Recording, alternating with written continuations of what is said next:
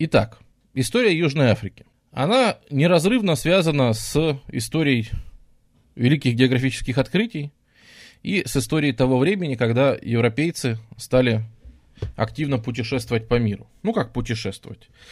Искать новые источники дохода, искать пути в Индию, искать, в общем, в общем, когда европейская цивилизация начала расширяться. В первую очередь нас интересуют португальцы. В конце 15 века идут попытки найти э, пути в то, что, ну, образно называлось Индией, на самом деле плохо понималось, что это вообще такое.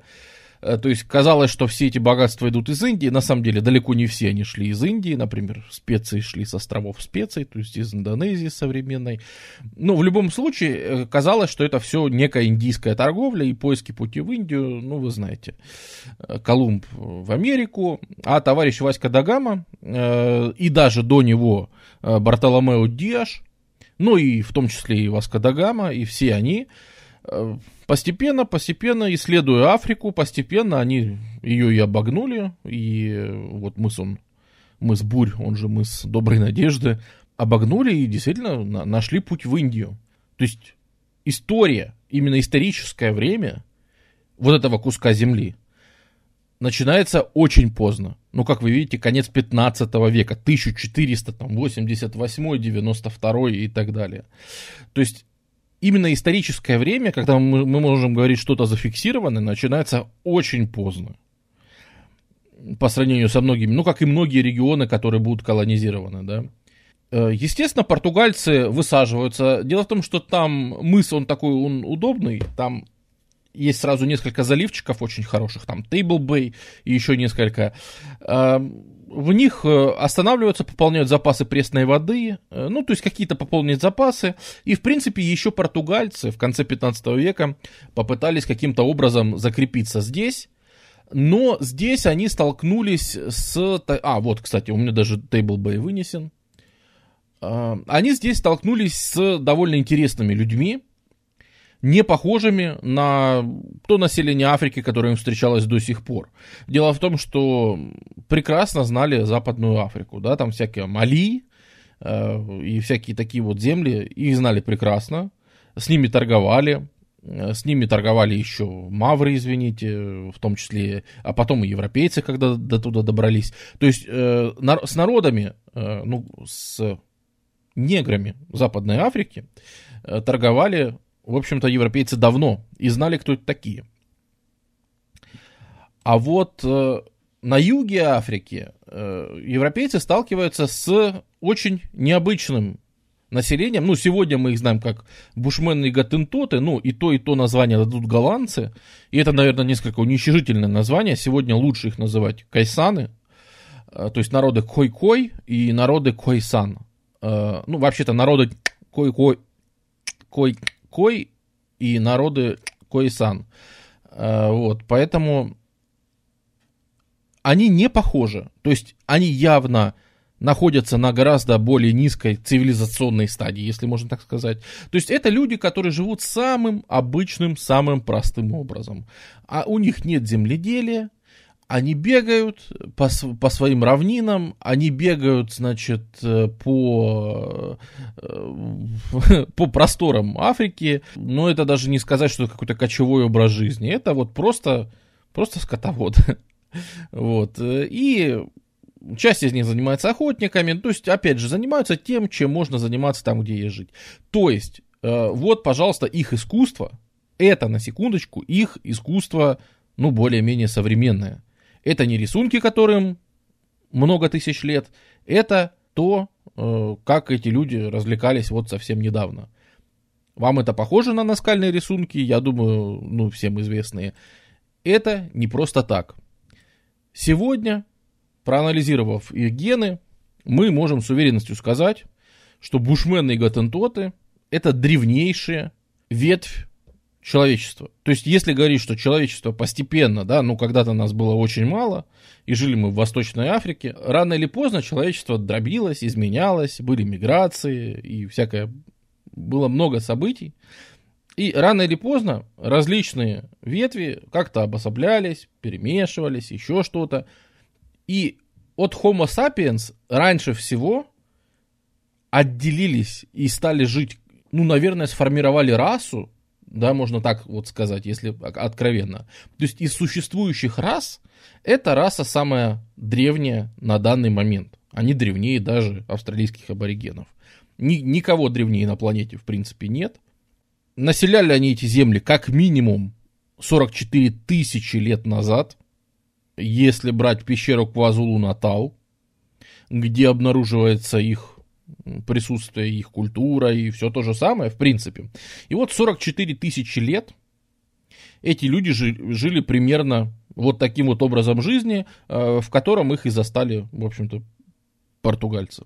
В общем, мы не знаем, что там у них с португальцами не поладилось, но так или иначе, это местное население, оно португальцев там каких-то заколошматило, с какими-то у них были проблемы, и португальцы основываться вот тут на самом юге Африки не стали.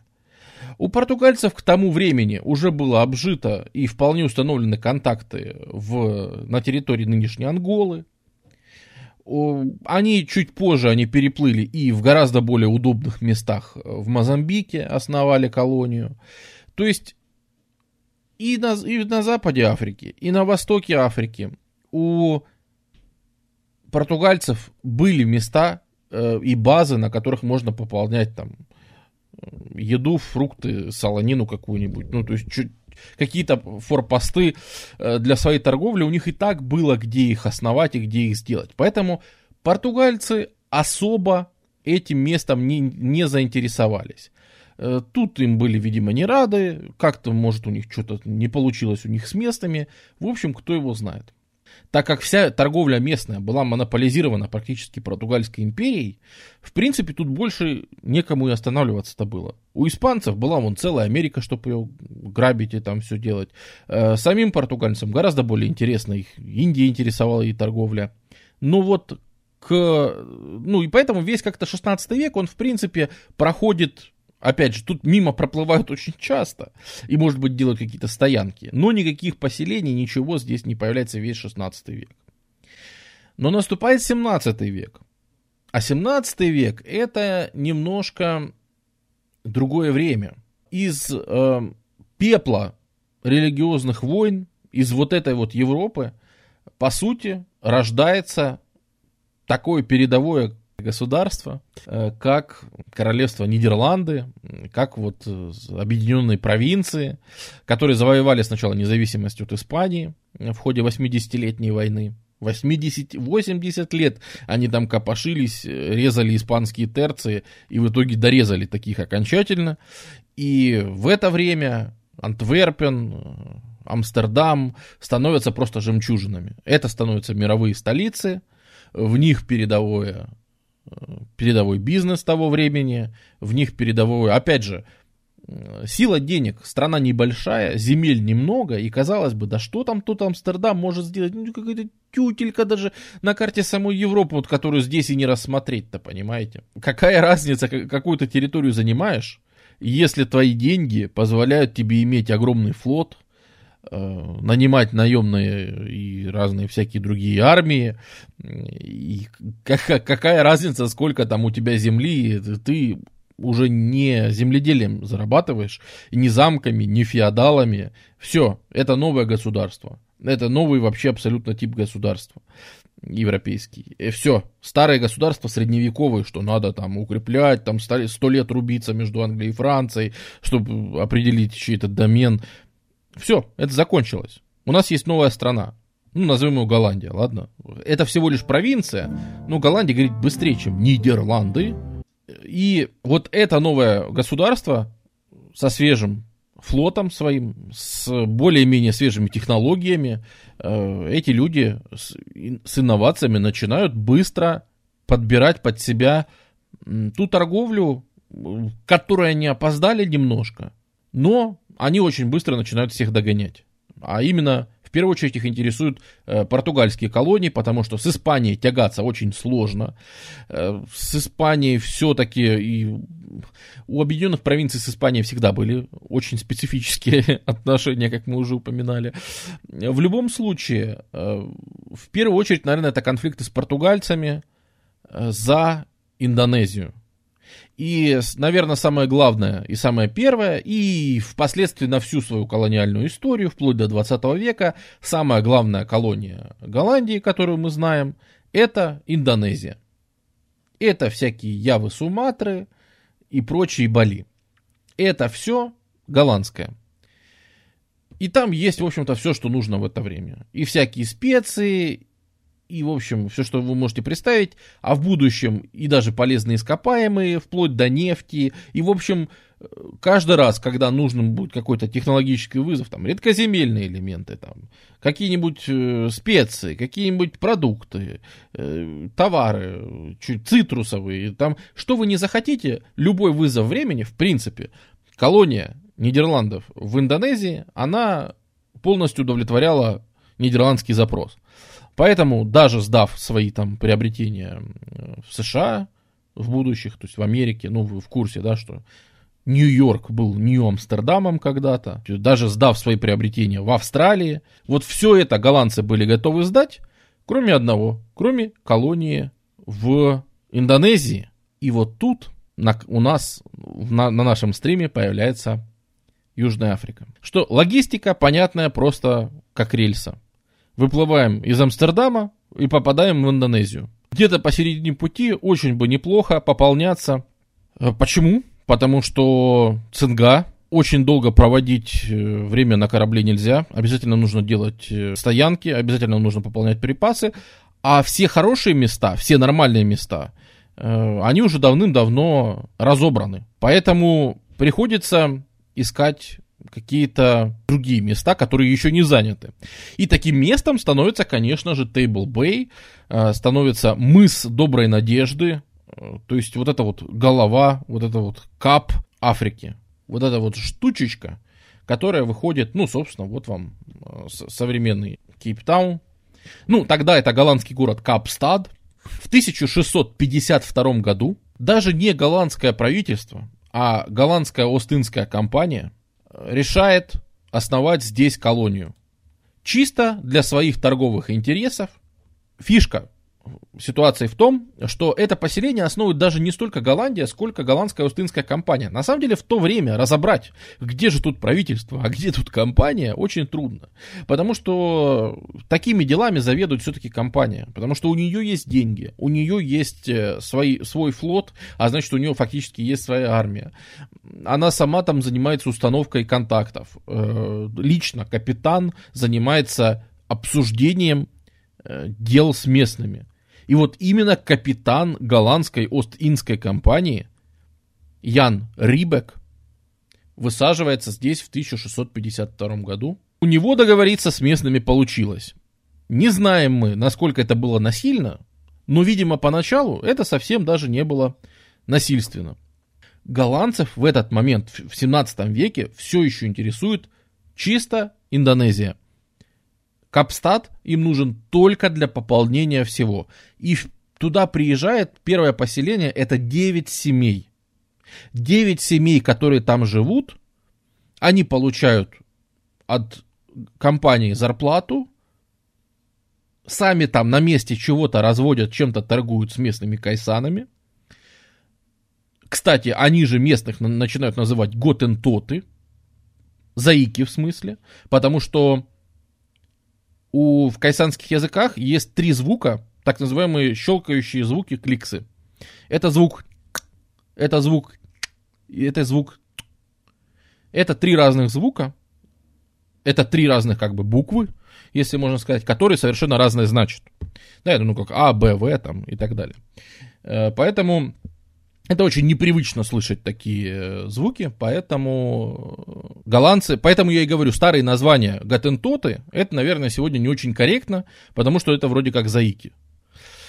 С другой стороны, кайсаны это тоже не совсем корректно, потому что кайсаны это слово народа кой-кой, и они санами называют как бы бушменов, которые для них тоже посторонние, то есть это чужак. То есть кой-сан, то есть кой-кой это человек, это я как бы, а кой-сан это тоже немножко какой-то со стороны. Но кайсан это звучит непонятно, кайсан это звучит по-научному. А, а гатентот, ну, сразу понятно, ну, как-то не очень прилично. Поэтому это все-таки понятие устаревшее. И рано или поздно какие-то семьи, которые приплывают э, и селятся вот в Кейптауне, селятся здесь в заливе, селятся в Тейбл-Бэй, э, селятся в Капстаде, собственно, рано или поздно они ставятся перед дилеммой. Они очень сильно зависимы от Ост-Индской компании. Э, компания им рассказывает, как им жить, что им делать и вообще как себя вести. И это устраивает далеко не всех. Дело в том, что вы себе, что надо себе хорошо представлять тип людей, которые ехали в такие места. Как правило, это люди, которые бежали из Европы от тех самых религиозных войн. Э, и это, ну, в каком-то смысле все-таки люди более-менее маргинальные.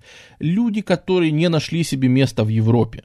Люди, которым чего-то в Европе не светит. Это французские гугеноты, которых, извините, там Варфоломеевские ночи им устраивают. Это немецкие католики.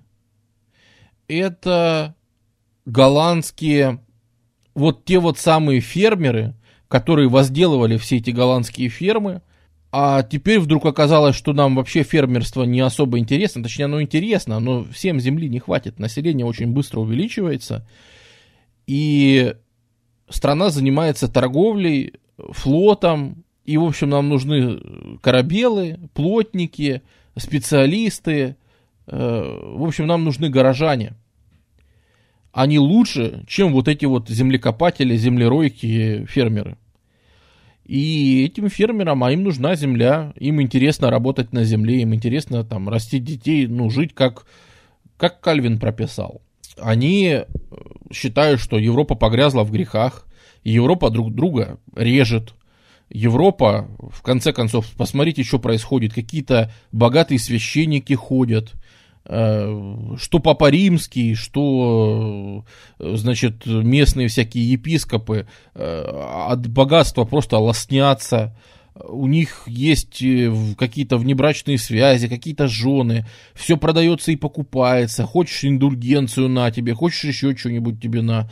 Они владеют землей, они ведут торговлю, они проповедуют скромность, а сами живут, ну, и в итоге, да, вот направление такое в протестантизме, что давайте все, мы против вот всего этого, давайте жить проще.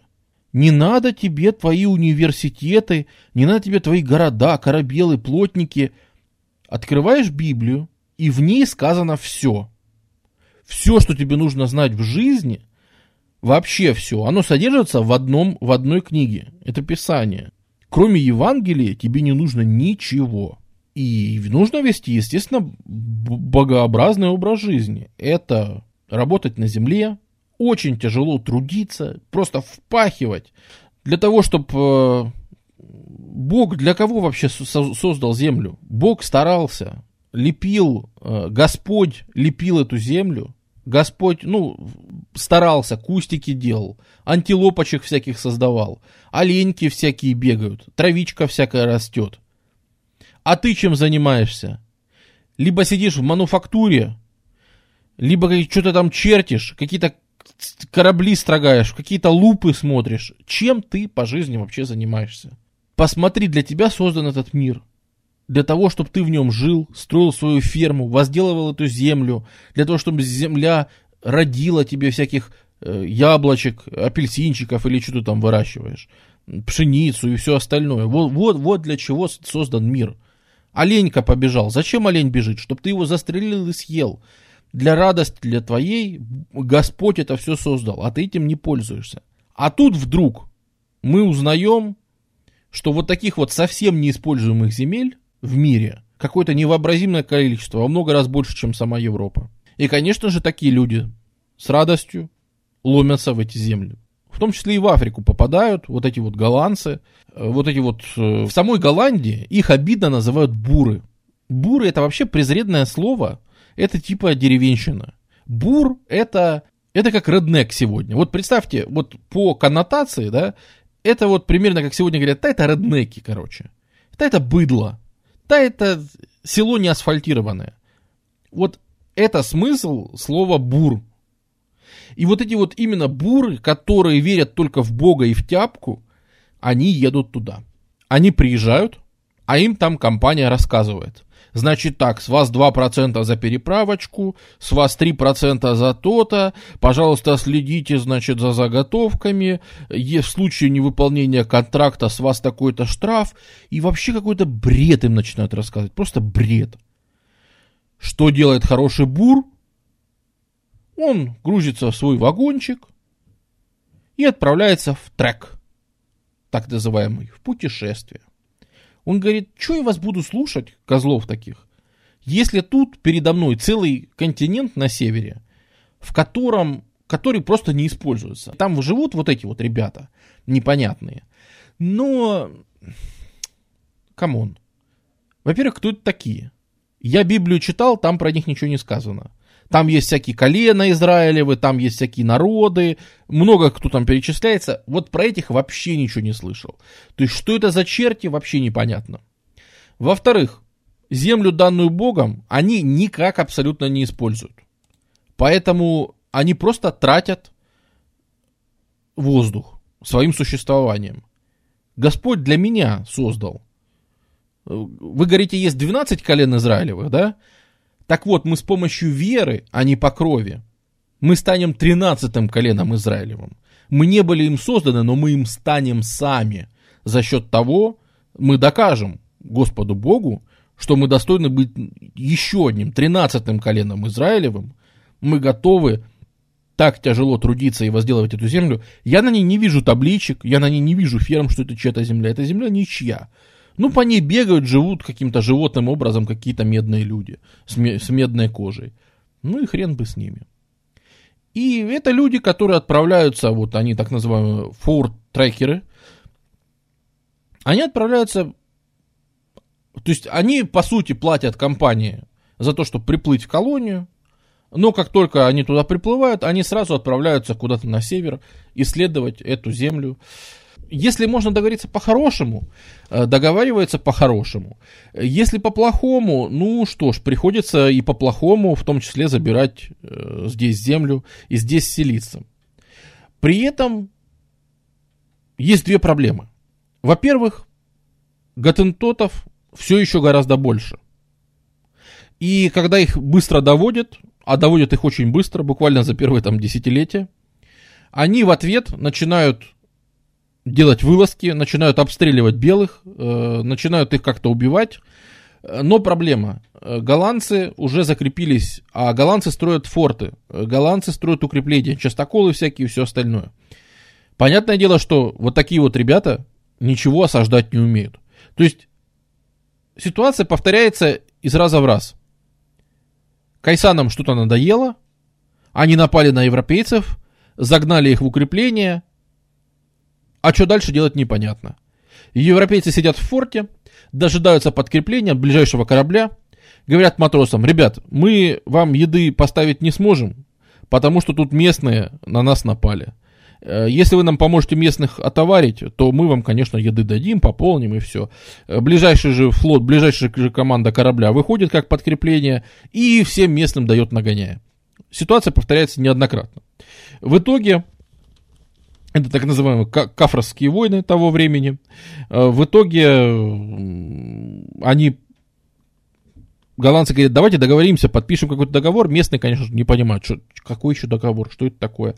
Э, у нас сохранился дневник э, Яна Ван Рибека, где он, собственно, пишет, цитирую. Они долго говорили о том, что мы занимаем земли, на которых они пасли скот поколениями.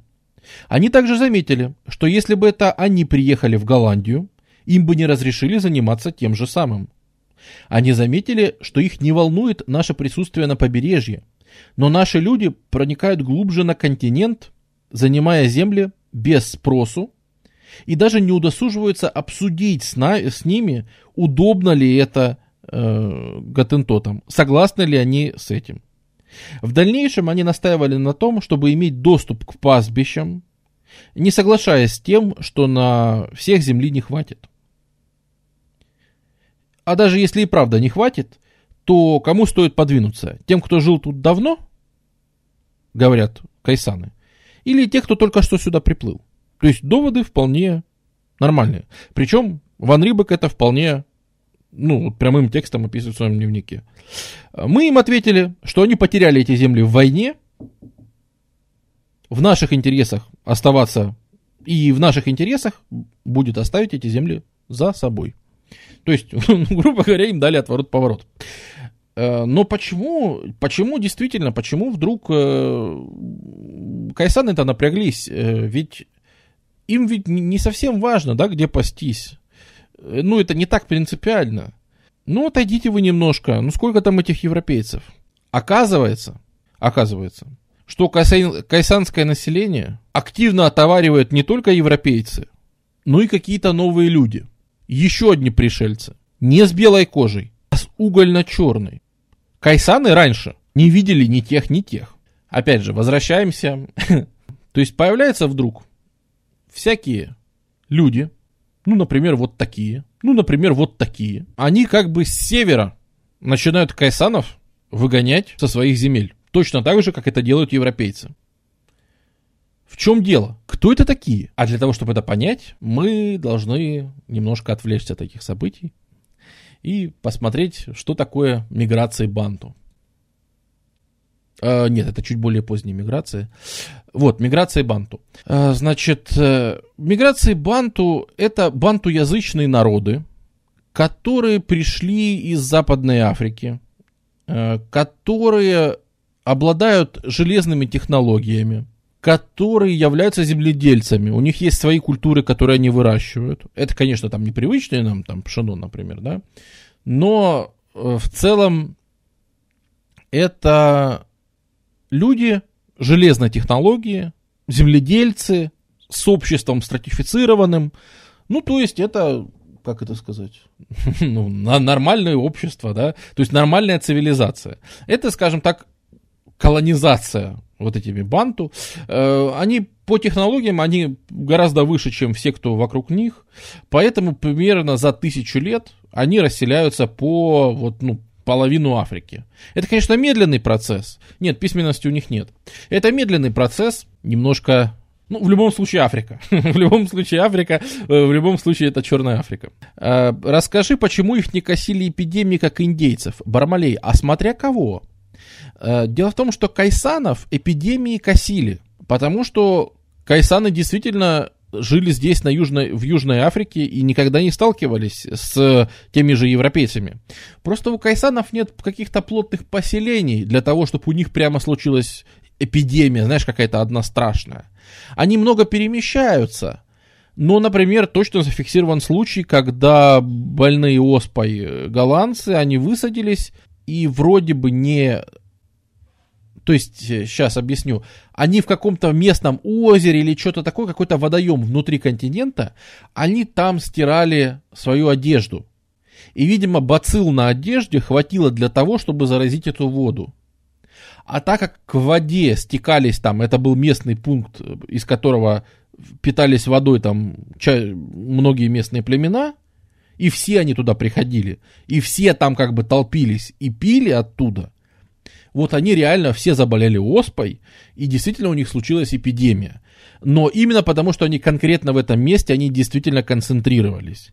И так получилось, что они реально пере, все переболели. Но в целом это очень малочисленное ведь население. Это же, ну, охотники, собиратели, и даже если скотоводы, это они очень рассеянно жили для того, чтобы там какие-то э, значительное количество населения. Но да, их эпидемии косят. А вот э, пришедших банту, или банту, э, их, не, их ничего не косит, потому что они пришли, извините, из Западной Африки, э, из которой были контакты, ну, которая, в общем-то, включена в Евразийский эпидемиологический котел. То есть у них контакты были и с Мали, и, а значит и с маврами, и с арабами, и с исламом, и, и короче, вообще совсем на свете.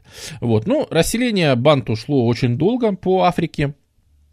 И это уже реально чисто совпадение, что к 17 веку, ну так совпало, что практически одновременно, конечно, в современной Африке э, идут, в современной ЮАР идут огромнейшие споры. Кто же все-таки был первее? первее пришли банту или первее пришли европейцы. Э, но это идеологический и политический вопрос. Это вопрос, который к истории вообще имеет мало смысла. Э, дело в том, что и тем, и тем плевать на коренное местное население, потому что кайсанов и те, и те в итоге выдавили. Где сейчас живут бушмены и гатентоты? Они сейчас живут в пустыне Калахари. Э, как там? У меня тут где-то картинка была с их местом жительства. Во, вот, вот тут сейчас живут бушмены и гатентоты, потому что эта земля не нужна никому. Ни банту, ни голландцам, вообще никому. Да, сюда их всех выжили, их там сейчас очень мало бегает, их там вон антропологи ходят, изучают. Вообще шикарно. Это именно местное население, которое жило тут многие тысячи лет. Что негры, что белые здесь пришельцы э, 17 века. Если на 10 лет раньше пришли банту или на 10 лет раньше пришли европейцы, это важно с политической точки зрения, да, как там они у себя внутри страны сейчас эти вопросы решают. С точки зрения истории, это настолько мелочно, то есть с точки зрения истории они просто пришли одновременно, вот и все. Никакой загадки тут э, как бы нет. Э, плюс эм, здесь есть такая естественная граница, давайте ее покажем, где-то она тут была, да. Это э, условная такая линия дождей, э, как, как выпадают дожди. То есть для того, что выращивают банту, я забыл, какие у них там культуры, э, агрокультуры, ну это все гуглится легко, что они-то выращивали. Вот для их культур важно, режим дождей важен, который был вот на этой вот территории, ну, который был к северо-востоку от вот этой вот условной линии, вот этой вот это зона летних дождей. А на более засушливой зоне их э, растения не росли, просто не росли. Поэтому, в принципе, вот эта вот область, она, она до сих пор этими, э, ну, чернокожими заселена, ну, менее густо, скажем так, чем северо-восток. Э, ровно потому, что здесь росли только то, что завезли европейцы, и здесь европейцы более-менее свободно, но опять же, здесь у европейцев были только кайсаны. Напряжение и страшный хардкор начинается, когда действительно э, на, где-то в районах вот этих вот условных линий сталкиваются те самые фуртрекеры, то есть э, голландские поселенцы, которые сюда идут вглубь континента, и различные племена банту. Это очень много племен. Это племена всякие, это зулусы, коса, и как они тогда выглядели там, э, что, Матабелин, Дебеле, и очень много их племен. Причем, как они на тот момент соотносились, плохо понятно, потому что мы еще рассмотрим почему. И уже тогда есть некая ну, между ними появляется столкновение, напряжение, и на самом деле, как покажет будущее, да, это вот будущие хозяева этой страны. То есть вся дальнейшая история Южной Африки, это с одной стороны население черных пришельцев, а с другой стороны население белых пришельцев. Э, с этого момента про коренное население, в принципе, можно забыть. Оно вытесняется вот туда, в Намибию, в Калахари, короче, и, и все. То, что вот на карте как True Desert обозначено. Вот, то есть это все уже... их история на этом, в принципе, заканчивается. По большому счету. Хотя, хотя они, конечно, будут... То есть, ну, например, голландцы, они больше смешиваются с местными кайсанами, по крайней мере, поначалу. Э, все же родословные сохранились, и поэтому очень в колониях, в голландской колонии очень быстро появляется такая категория населения, как цветные. Наверное, вы слышали.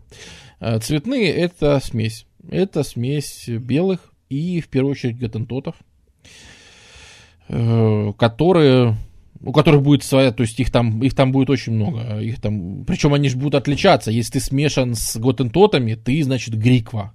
Если ты смешан с, с бушменом, ты, значит, бастер. Если ты, их там очень много подвидов, и они сами отдельно селятся, они тоже как, как бы народностью становятся, да, э, и, в посл... и тоже расселяются. То есть уже картина здесь становится достаточно. И что еще, э, еще, кстати, что характерно, что решается в столкновении с местными, э, голландцы принимают решение не использовать их как рабов. когда ты живешь вместе с ними тут, это их родина, понимаете, это Африка. То есть ты рядом с ними живешь. И их же при этом обращать в, в рабство, это не очень круто. Поэтому компания принимает решение не обращать местных в рабство вообще. Кстати, именно поэтому они смешиваются. Вот черным к черным уже в 17 веке есть отношение, что это, мол, рабы. А к кайсанам нет. Поэтому, грубо говоря, для тогдашнего человека, типа, если спросишь, смотри, а вот из вот этих вот диких людей Африки, кто из них, ну, вы же учите, кто едет в колонии, первые 50 лет, за первые 50 лет туда приехало что-то типа 30 женщин. То есть это практически целиком мужчины. Э, Причем э, жен разрешают брать только офицерам, только каким-то там, ну, то есть высшим, да, Рибеку. Э, в первой, вот, в первой экспедиции только Рибек приехал с женой. Все остальные были просто мужики. Что им там делать? Конечно же, смешиваться с кайсанами. Вот поэтому голландцы больше смешиваются именно с кайсанами, и э, голландские цветные, э, африканские цветные, южноафриканские, они себя считают отдельной нацией сегодня. Э, и они довольно четко определяют, да, что это вот э, чаще они определяют так, что это вот смесь именно с э, кайсанами, с бушменами и гатентотами, чем с э, неграми преклонных годов. Вот. Нет, нет, Соловик, ну какой гомосексуализм? Еще раз, это очень верующие христиане. Очень. За мужеложество они просто убивают. Просто убивают. Поэтому это как бы, ну, это даже не вариант вообще. Вот. Нет, они не приводят, это, они здесь остаются, это поселенцы. Э, значит, и, в принципе, вот в такой ситуации у нас проходит весь 17 век и, в принципе, практически весь 18. То есть, вот первые 100-150 лет существования колонии это очень-очень медленное ее наполнение. Потому что она второстепенная. Это не такая э, миграция, как в Америку, да, куда точно едут жить. Сюда едут, ну, непонятно, по какому-то остаточному принципу, сюда далеко не всегда попадают.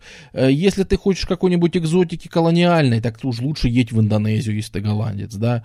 Э, куда-нибудь, ну, есть места, куда тебе еще можно попасть. Не забываем, что Голландия пыталась Бразилию колонизировать еще. То есть у них есть еще в этот момент маленькая колония в Бразилии, которую они только потом потеряют. У них еще есть в северной, э, в северных, в Северной Америке еще есть колония. То есть у голландцев еще есть есть куда приткнуться, в принципе. Поэтому Южная Африка, она такая немножко по остаточному принципу заселяется, и она заселяется очень-очень-очень медленно. Это какие-то просто единичные семьи, э, которые приезжают. Это все очень несерьезно, и ближайшие 100-150 лет это очень медленное смешивание, как расселение, общение с местными и так далее.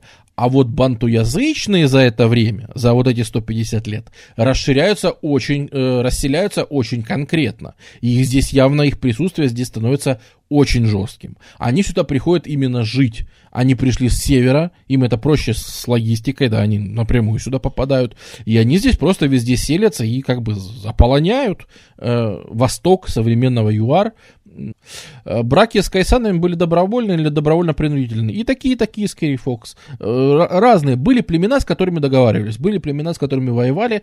Это все решало семейство. Обычно что такое вот, вот эти вот голландцы, которые фуртрекеры, которые отправляются в это путешествие? Это где-то пяток, 5-7 семей, которые собираются вместе э, и едут.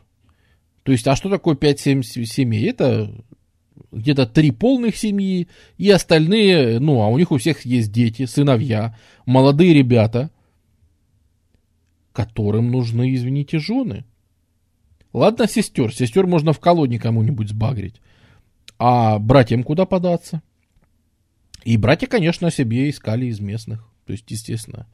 И поэтому еще голландская колонизация не так заметна, потому что они во втором поколении, они уже становятся цветными, да.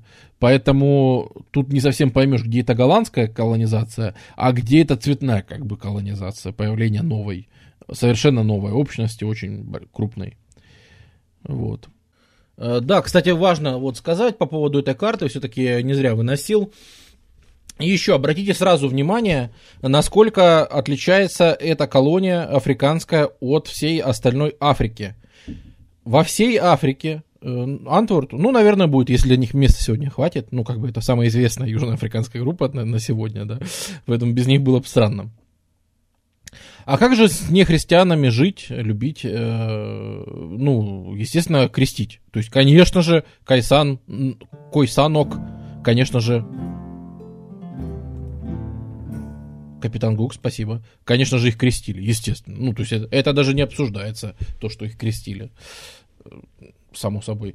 Обратите внимание, что из всей Африки рабы вывозятся, э, чернокожие рабы вывозятся куда-нибудь, а в Южную Африку рабы привозятся, в первую очередь из Индонезии и Индии. Таким образом, в Южную Африку, во-первых, попадает ислам, во-вторых, таким образом в Южную Африку попадает значительное азиатское население, которое, ну, является одной из четырех современных больших групп. Белые, черные, цветные и азиаты. Это четыре законодательно признанных группы э, в современных ЮАР. Ну, даже больше не в современном ЮАР, а в Южноафриканском Союзе, который, я думаю, большинство тех, кто сидит на стриме, интересует, э, там будет именно 4, деление на, на эти четыре группы самых важных. И вот, собственно, азиаты, они взялись отсюда. Потому что это рабы. Потому что, ну, без рабов Э, как открываешь Библию, там везде рабы. Значит, рабы это тоже дело богоугодное, правильно? Правильно. Э, кому должны служить рабы? Набожным э, людям, правильным людям. Рабы должны служить не тиранам, а рабы должны служить хорошему фермеру Буру, который э, возделывает, который бурит там свою землю где-нибудь в Африке. Вот там должны жить эти, эти рабы. Э, поэтому, кстати, не, не так страшно и обжениться на какой-нибудь э, бушменке, э, как раз потому, что ну, почему бы и нет? Она не воспринимается как раб. Это не воспринимается как марганатический брак, так сказать. Э, вот. Сейчас эм, покажем, где кто жил, потому что на тот момент э, не все понятно, где кто жил. А вот э, сегодняшнее примерное заселение Африки по племенам, там, по всем, оно как раз происходит в 18 веке. И в 18 веке в Африке происходит событие, ну, в широком смысле оно происходит в 18 веке, и о нем мало что известно, кроме названия. Это называется мфекане, но чтобы не насиловать больше ни вас, ни себя, я это буду называть так, как это просто написано в Википедии. Мфекане. Потому что я, я эти щелчки не могу произносить, поэтому ну их нафиг.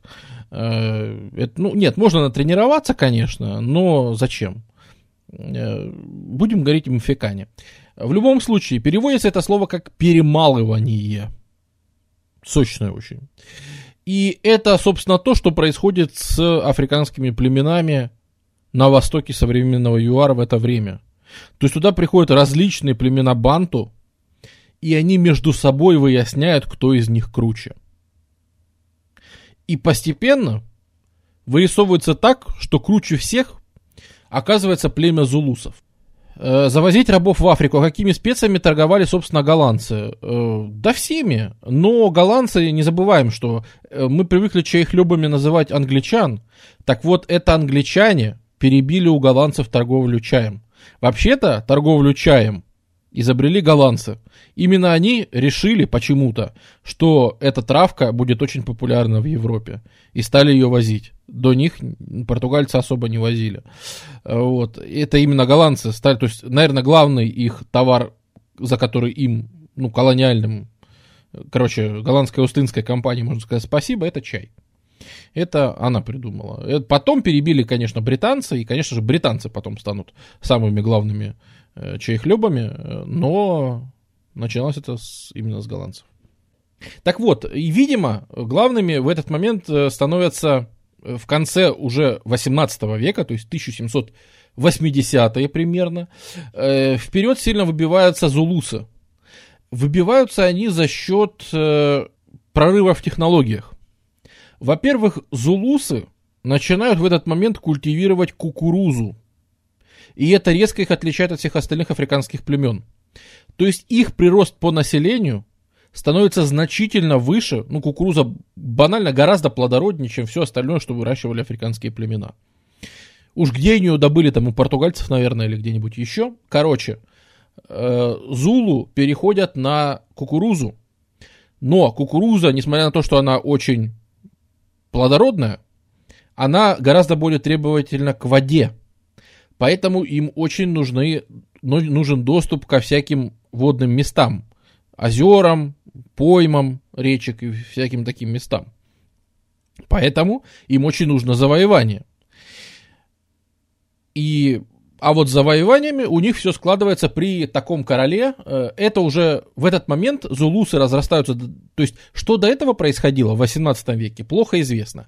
Грубо говоря, это можно описать словом перемалывание. И, грубо говоря, э, африканские племена просто друг друга бесконечно перемалывали, э, определяя, кто же из них лучше. Начиная с 1770-80-х, зулусы достигают такого размаха, что в принципе становится понятно, кто это. И уже о них есть записи, они начинают нормально контактировать с европейцами, и уже тут можно вполне ну, нормально рассуждать об истории.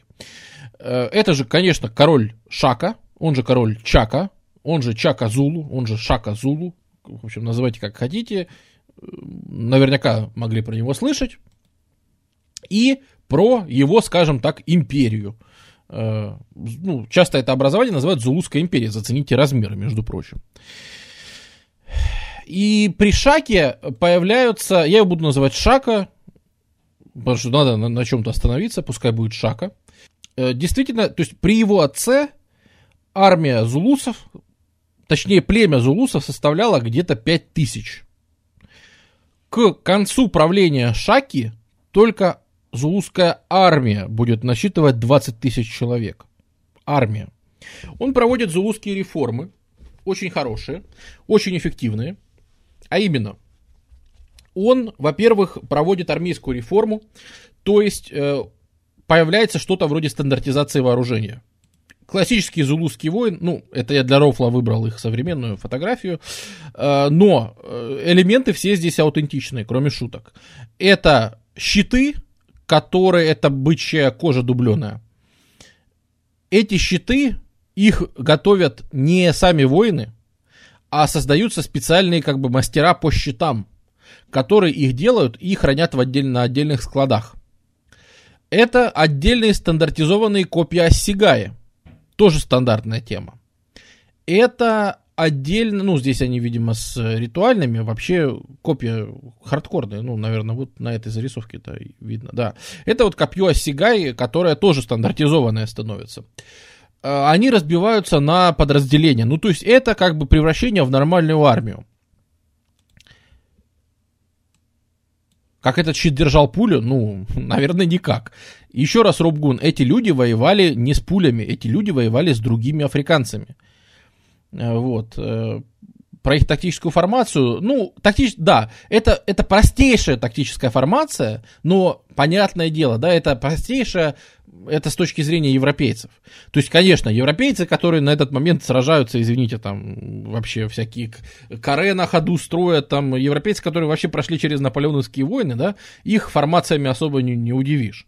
Вот. Э, они очень простую штуку, строй называется бык, у быка есть голова, это, собственно, фронтальная атака. У быка есть рога, это, собственно, по флангу окружают и нападают какими-то легкими подкрепами. Э, и есть у тела, то есть это резервы. Вот и все. Это все очень просто, но этого достаточно, да, то есть у остальных африканских племен нет и этого. Сама идея, что у тебя есть в армии резервы, сама идея, что ты можешь охватывать их с фланга, да, это настолько прорывно и эффективно на тот момент для них, что они просто всех громят просто страшно вообще. Плюс э, придумывается такая тема, что еще и нужно всех устрашать. Поэтому вообще-то есть такой некрасивый, э, очень некрасивый и неполиткорректный э, стереотип о том, что да, негры типа все каннибалы. Э, это неправда. Это каннибализм далеко не так распространен, например, у чернокожего населения Африки, ну, как, например, на Папуа-Новой Гвинее, да, где мы обсуждали, где вот, вот там как раз каннибализм во весь рост. Где-нибудь на островах Микронезии, вот эти, этой самой, э, вот на, на, на тех вот островах Тихоокеанских, да, вот там вот с каннибализмом все в порядке. На самом деле в Африке каннибализм это не такая уж, ну, то есть это скорее стереотип.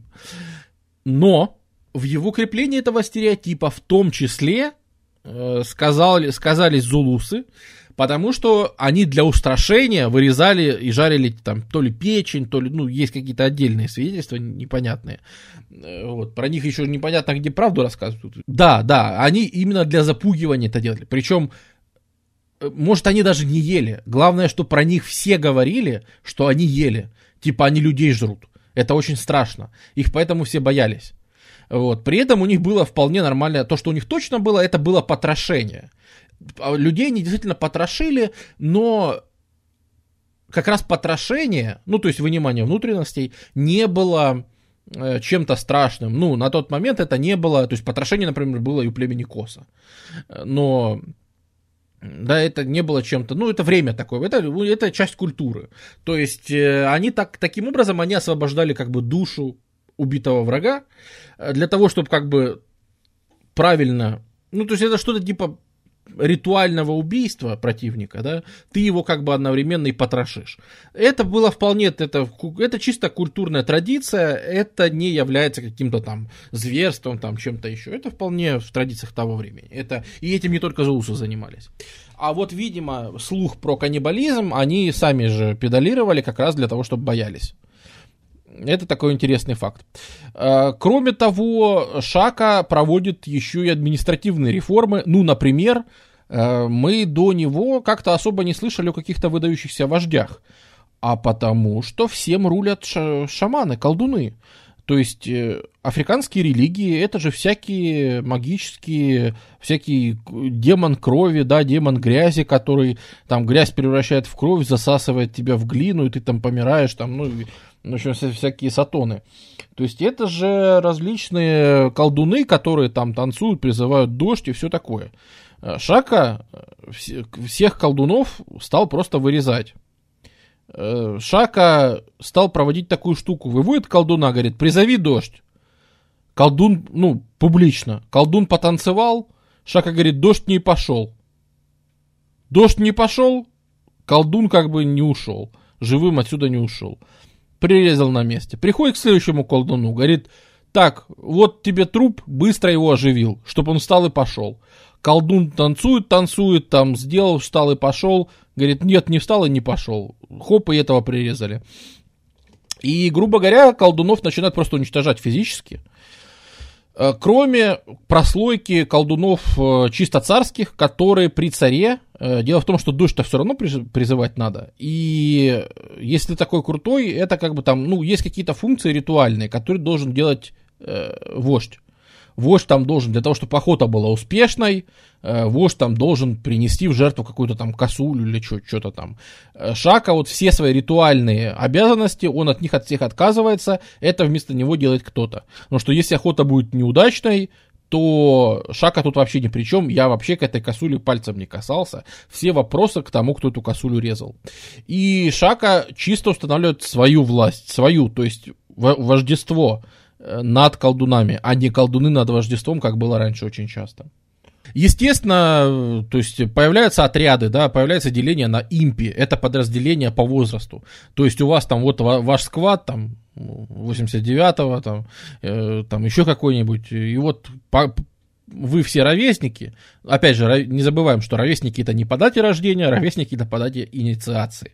Э, ну, там вообще очень, очень хитрые штуки, то есть э, отношение к покоренным довольно-таки жестокое, то есть все мужское население и дети вырезаются, э, женщины все берутся в плен для производства новых воинов, все так достаточно централизовано, все достаточно организовано, и в принципе в принципе, э, в этот момент появляется мфекание в изначальном смысле, то есть то, как вообще появилось это слово, а, применительно конкретно к вот этим событиям. Вот это вот было настоящее перемалывание, потому что расширение империи зулусов приводит к тому, что в Европе такое было. Э, называлось это великое переселение народов.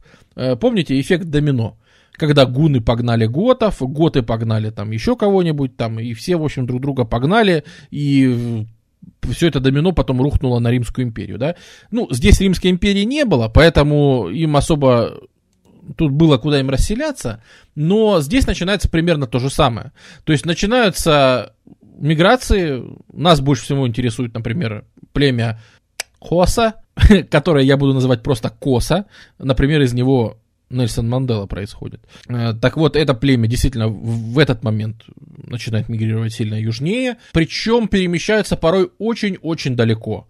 То есть э, некоторые племена доходят, он переходят через всю Африку, расселяются в Намибии, некоторые племена уходят вообще там в Замбию куда-нибудь на север, то есть это через современную Ботсвану, через современную Зимбабве, вообще куда-то там на север, на север сильно, и там поселяются. То есть вообще вся Южная Африка, именно все, что южнее Центральной Африки, в этот момент просто перемешивается. Все современное расселение племен, оно не древнее, оно родом из конца 18-го, начала 19 века. Ну, грубо говоря, весь этот процесс заканчивается где-то к 1820 годам. Этот процесс более-менее устаканится.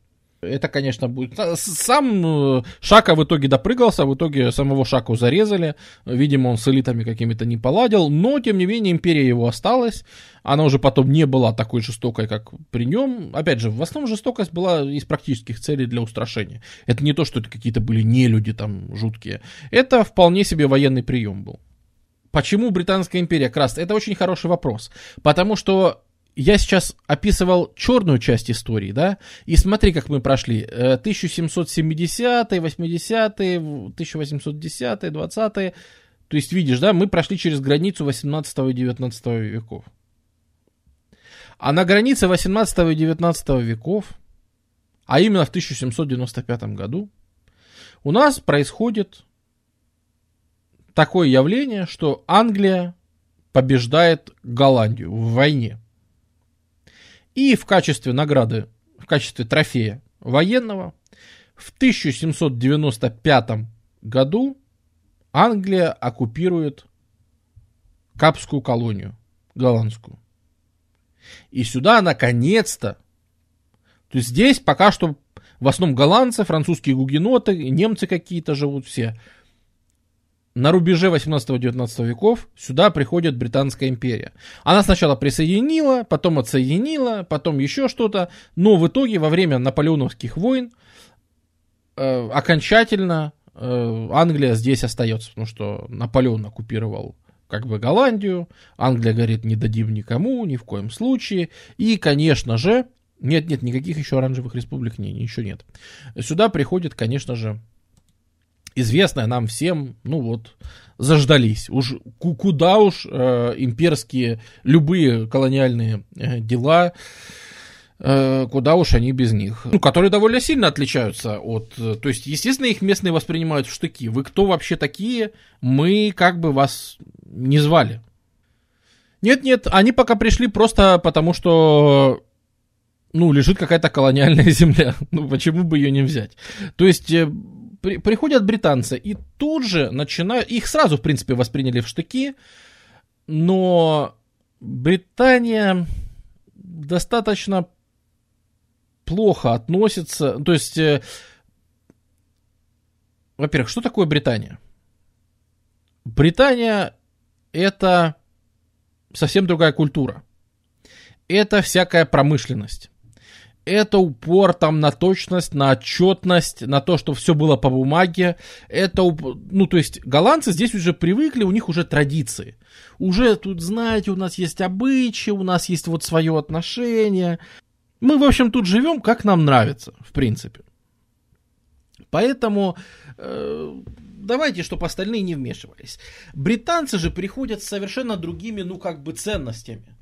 Британцы они приносят сюда, во-первых, брита- британский язык. То есть все, все управство начинается на английском. Никого это не устраивает. Э, значит, э, кроме того, Британия сама довольно сильно меняется, и она, значит, приходит с какими-то странными понятиями об уважительном отношении к каким-то народам, чего-то там, вот это вот, вот этих не притесняйте, вот этим не делайте. Ну, то есть банально сразу это не понравилось бурам, и если они раньше от компании уходили, то, конечно же, и сейчас они отправляются в фортрекер еще больше. Их начинают уходить севернее, как бы с побережья, самого побережья, они начинают уходить все севернее и севернее. Но до поры до времени они более-менее мирятся до 1830 года. Потому что в 1830 году Британская империя запрещает работорговлю в колониях. А вот это буры потерпеть, ну, то есть это уже как, ну, это уже какой-то бред, извините. То есть, э, что, какая, погоди, погоди, мы тут индусами торговали последние 150 лет. Никто нам слова не сказал. У нас здесь свое свободное рабовладельческое, так сказать, общество, если позволите такое выражение. И тут приходят какие-то британцы и начинают нам рассказывать, как мне то есть приходит какой-то дядька и говорит, отпусти своего раба. Ты что, обалдел? Частная собственность неприкосновенна. Мы европейцы. Мы воспитаны на частной собственности. Вот этот мужик, это моя частная собственность. Его жена тоже. Вы чего хотите тут?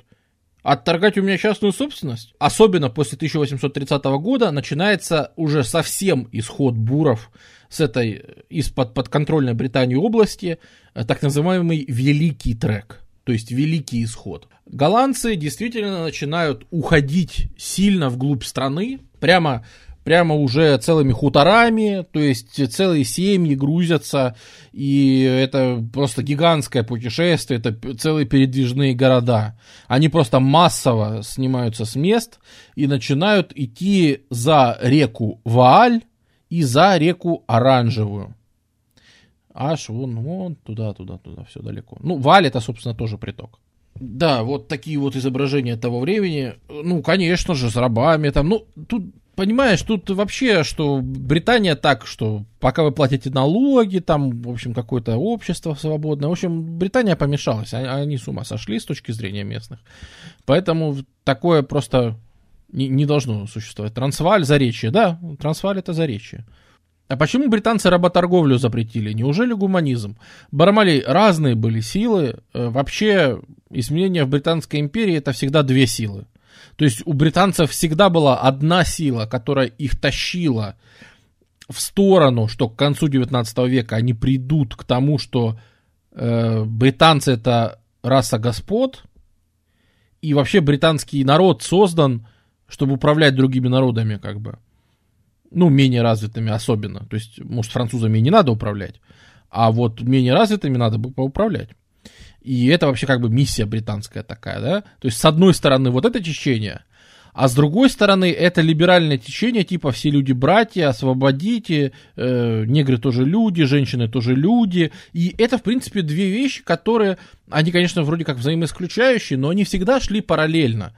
То есть были те, кто боролись за одно, и то есть обрати внимание, что с точки зрения Британской империи никак не исключается, да, что они запрещают рабство, потому что эксплуатация вроде как человека это плохо. И от этого так кайфуют, что какие же мы правильные, какие же мы сука, правильные, что мы запрещаем рабство. Вы представляете, что негр догадался рабство запретить? Никогда в жизни он до этого не догадается. Никогда в жизни. Вот я, я разрешаю своей жене на швейный кружок пойти самой. А? Ты посмотри, насколько я великодушен. Если бы мной бы правила жена, она мне никогда в жизни б никуда выйти б не дала.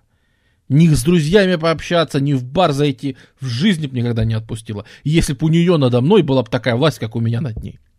Так и негр. Если б я был бы рабом бы негра, ни в жизни он бы не дал бы мне свободу. А я говорю, не надо его эксплуатировать. А? Каков я? Каков? Значит, я гораздо умнее, чем эти люди, понимаешь? Я гораздо умнее, гуманнее и ценнее, чем все эти негры вместе взятые. Потому что я понимают ценность жизни человеческой, и в том числе их несчастной, понимаешь? То есть это, это, это, это можно, конечно, мозг сломать, если пытаться понять, но это вот такое вот интересное такое мировоззрение, в принципе. Ну, это, опять же, характерно для империи, да, которая, с одной стороны, стремится объединять народы различные, а с другой, в империи всегда существует народ, который государственно образующий, язык которого является языком международного общения, ну и культура, которая является доминирующей и так далее. То есть да, да, это достаточно взаимоисключающее. Ну это вот, вот, а что? Э, буры это же достаточно, мы уже объяснили, да, что это бедные люди. Чаще всего там на последней денежке вот набиваешь какую-то свою тачанку, э, берешь какую-нибудь винтовку, лошадку и поехал. То есть, собственно, вот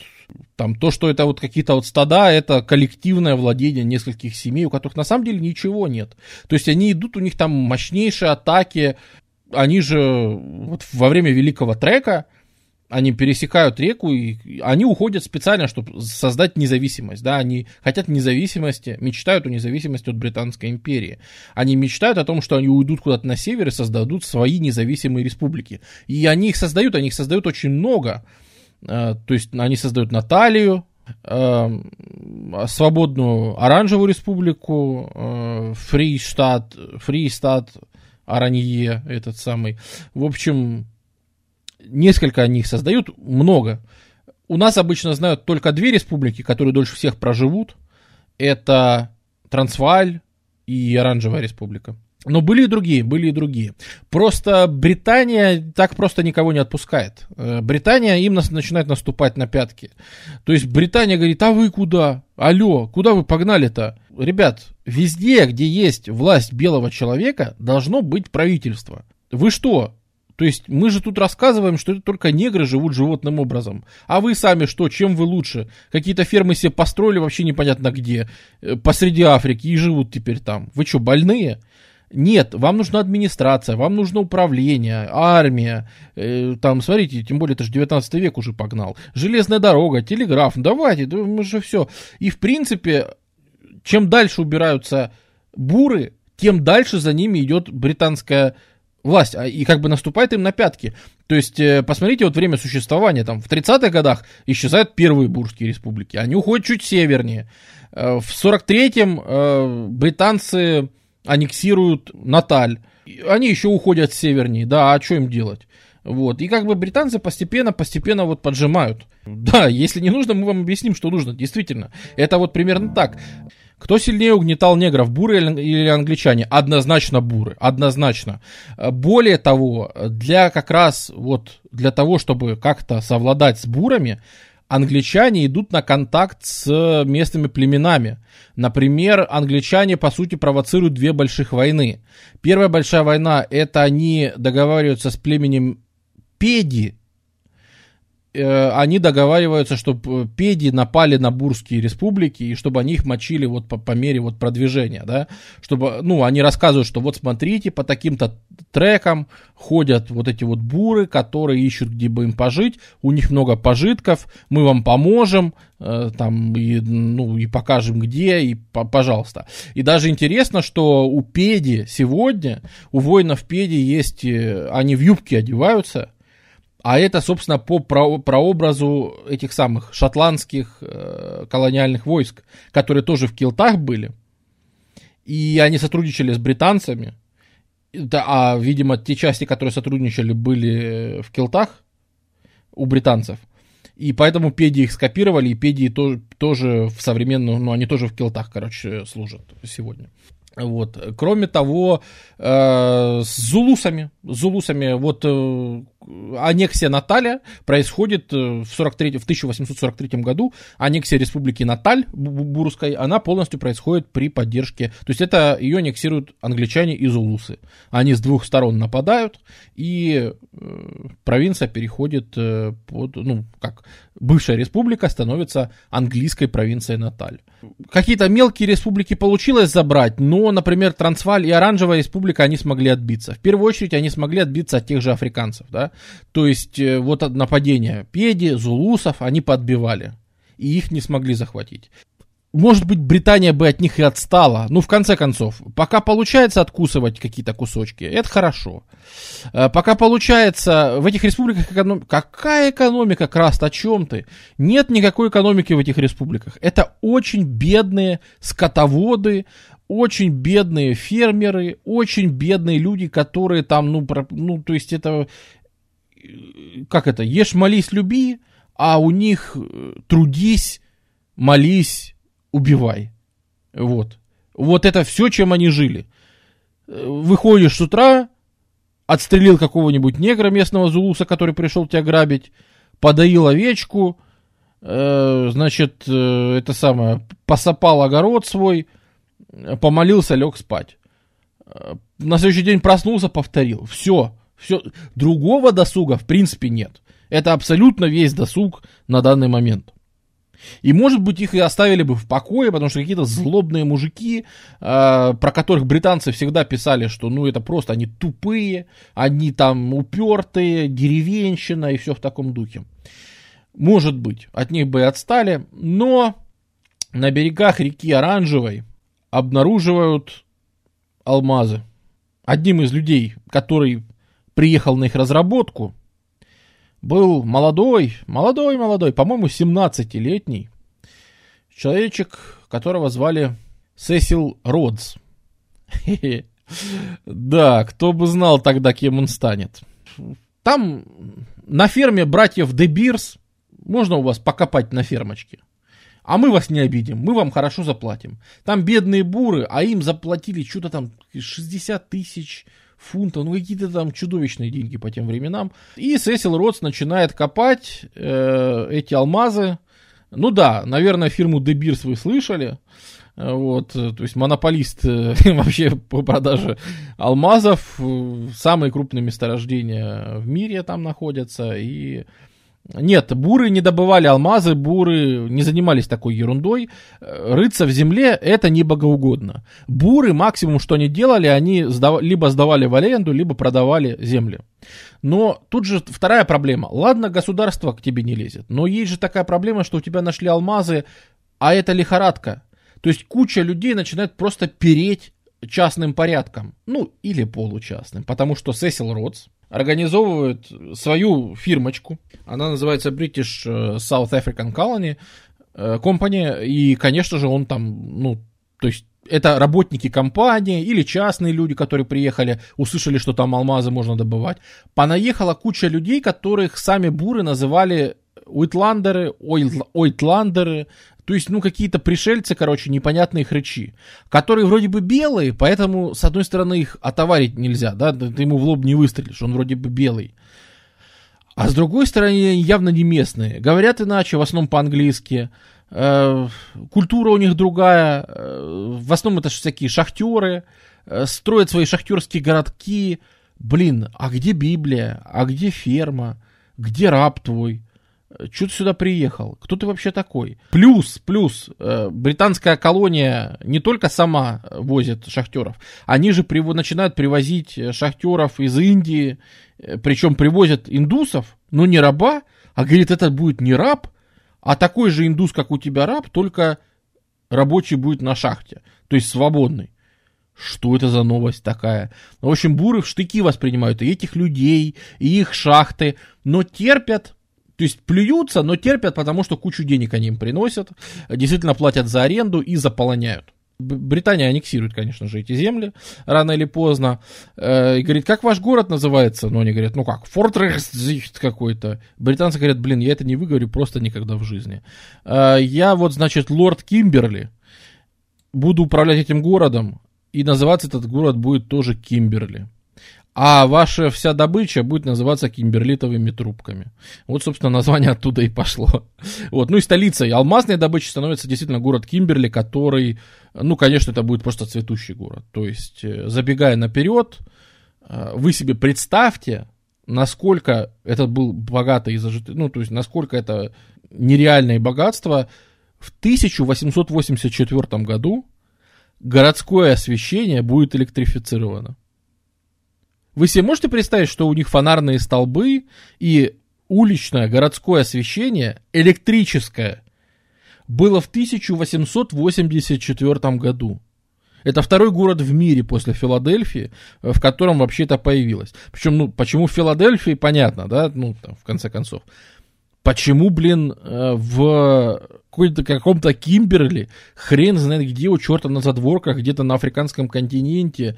И, ну, то есть, да, опять же, вот как, как ты к британцам не относись, сволочи, понаехали, ведут тут дела по-своему, ни с кем не считаются, э, жучары, бизнесмены, но, блин, они, при, они приносят очень много бабла, они приносят э, электрификацию, железные дороги, инфраструктуру, то, чего у Буров, конечно, не было и в помине. Ничего не поделаешь. И вот, собственно, проект Сесила Ротса был, э, чтобы из Египта в Южную Африку провести железную дорогу. И, собственно, вот эта знаменитая карикатура журнала «Панч», она же на это и направлена. Вот, типа, Сесил Росс шагает через всю Африку, э, но через всю Африку у Англии не получилось по разным причинам. Э, дотянули до Конго, э, на этом мы остановились. Вот. Но проект такой был. Ну, а трубки, кимберлитовые трубки, да, почему? Потому что ну, метод добычи такой, это, ну, ну, блин, это просто геология так выглядит, поэтому трубки. В принципе, с бурами случается первая война в 1881 году когда действительно, ну, ну так получилось, что там британцы, то есть буры просто не выдержали, психанули, то есть Британия сказала, что, ребят, мы аннексируем вашу территорию, мы за забираем, в общем, алмазную добычу и все это остальное Забираем на что? Ну и казалось, что, ну, блин, прокатило же с остальными республиками. Ну вот тут не прокатывает, потому что буры в 1881 году, они берут в руки оружие, они берут, э, значит, э, то есть, ну что, вот это простые ребята, да, простые ребята с фермы сказали, э, сынку, сынку, там бриташки пришли, что-то забирают, пошли их валить. И пошли их валить. И оказалось, что валят очень даже успешно. Оказалось, что британцы в своих красных ярких мундирах это просто прекрасная цель для буров, которые, слушай, они выцеливают там негра в перьях, они выцеливают в этой, блин, саванне э, с какого расстояния, это там прекрасные охотники, прекрасные воины, которые всю жизнь растут, просто в войне, потому что никто, у них нет государства, защитить их некому, Э, он там лупит какого-нибудь гепарда в глаз, понимаешь ли, а тут какие-то британцы в красных мундирах шеренгами на них идут. То есть, если почитать там описание э, британцев, они были просто в шоке. Они думали, что там какие-то, ну, будут, э, ну, что все сейчас будет очень легко, а почитать, ну, и там, вот, мы там возьмем алмазные прииски, будем значит, воевать, будем, проведем сюда инфраструктуру, соединим железной дорогой эти земли, а значит, тут будет электрификация, и поэтому буры к нам будут лучше относиться, а потом сюда придет нормальное правительство, и мы наладим здесь, значит, какой-нибудь Африканский союз, и соединим все эти... Короче, британцы мыслят очень сложно. У буров мысли очень простые. Он с британского трупа срезает бинокль, смотрит, и вот как было в одной записи, да, что э, буры вообще не обсуждали там ни политику, ничего. Все, что им было сказать по, по, по поводу убитых британцев, это э, «Ein gutes Kunden», «Хорошие сапоги», и с трупа стаскивает быстро, блин, крутые армейские, э, шикарно буду по ферме в таких рассказывать. Или, ха, смотри, они идут, короче, шеренгой, и моя пуля лупит сразу, короче, двоих или троих в бошку, просто в линию пробивает. Потому что уже современные винтовки очень крутые. Э, уже 1881 год на, на дворе. Э, вот, блин, это просто шикарно. Вот и все соображения Буров, да. У англичан там какие-то проекты, электрификация, телеграфы, что-то там тянуть. Не, у Буров все по-прежнему очень просто, их особо тут ничего не парят.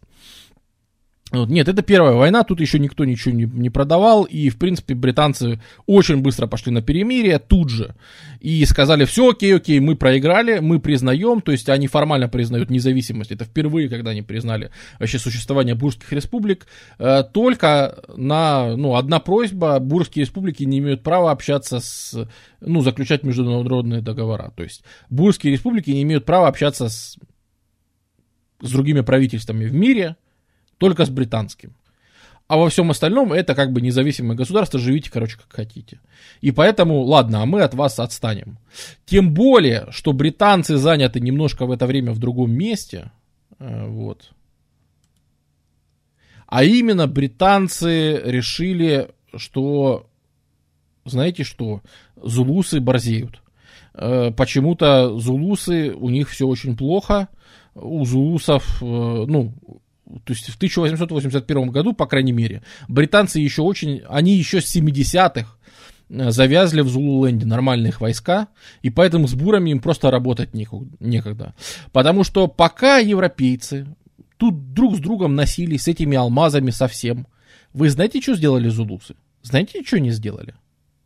А вот по этой фотографии вы начнете понимать, что сделали зулусы. Потому что, во-первых, зулусы стали создавать огнестрельные части, э, во-вторых, зулусы стали создавать свою кавалерию, и в-третьих, зулусы стали какой-то заметной силой, а британцы говорят, нет, нет, нет, вы не поняли. Тренд идет на то, что мы под себя сейчас, под, под, ну, мы сейчас сделаем тут в Южной Африке тоже свою британскую территорию. Вы не поняли. Места для каких-нибудь зулусов, буров, любых других нелюдей тут просто нет. Здесь Британия. Британия это провинция Наталь.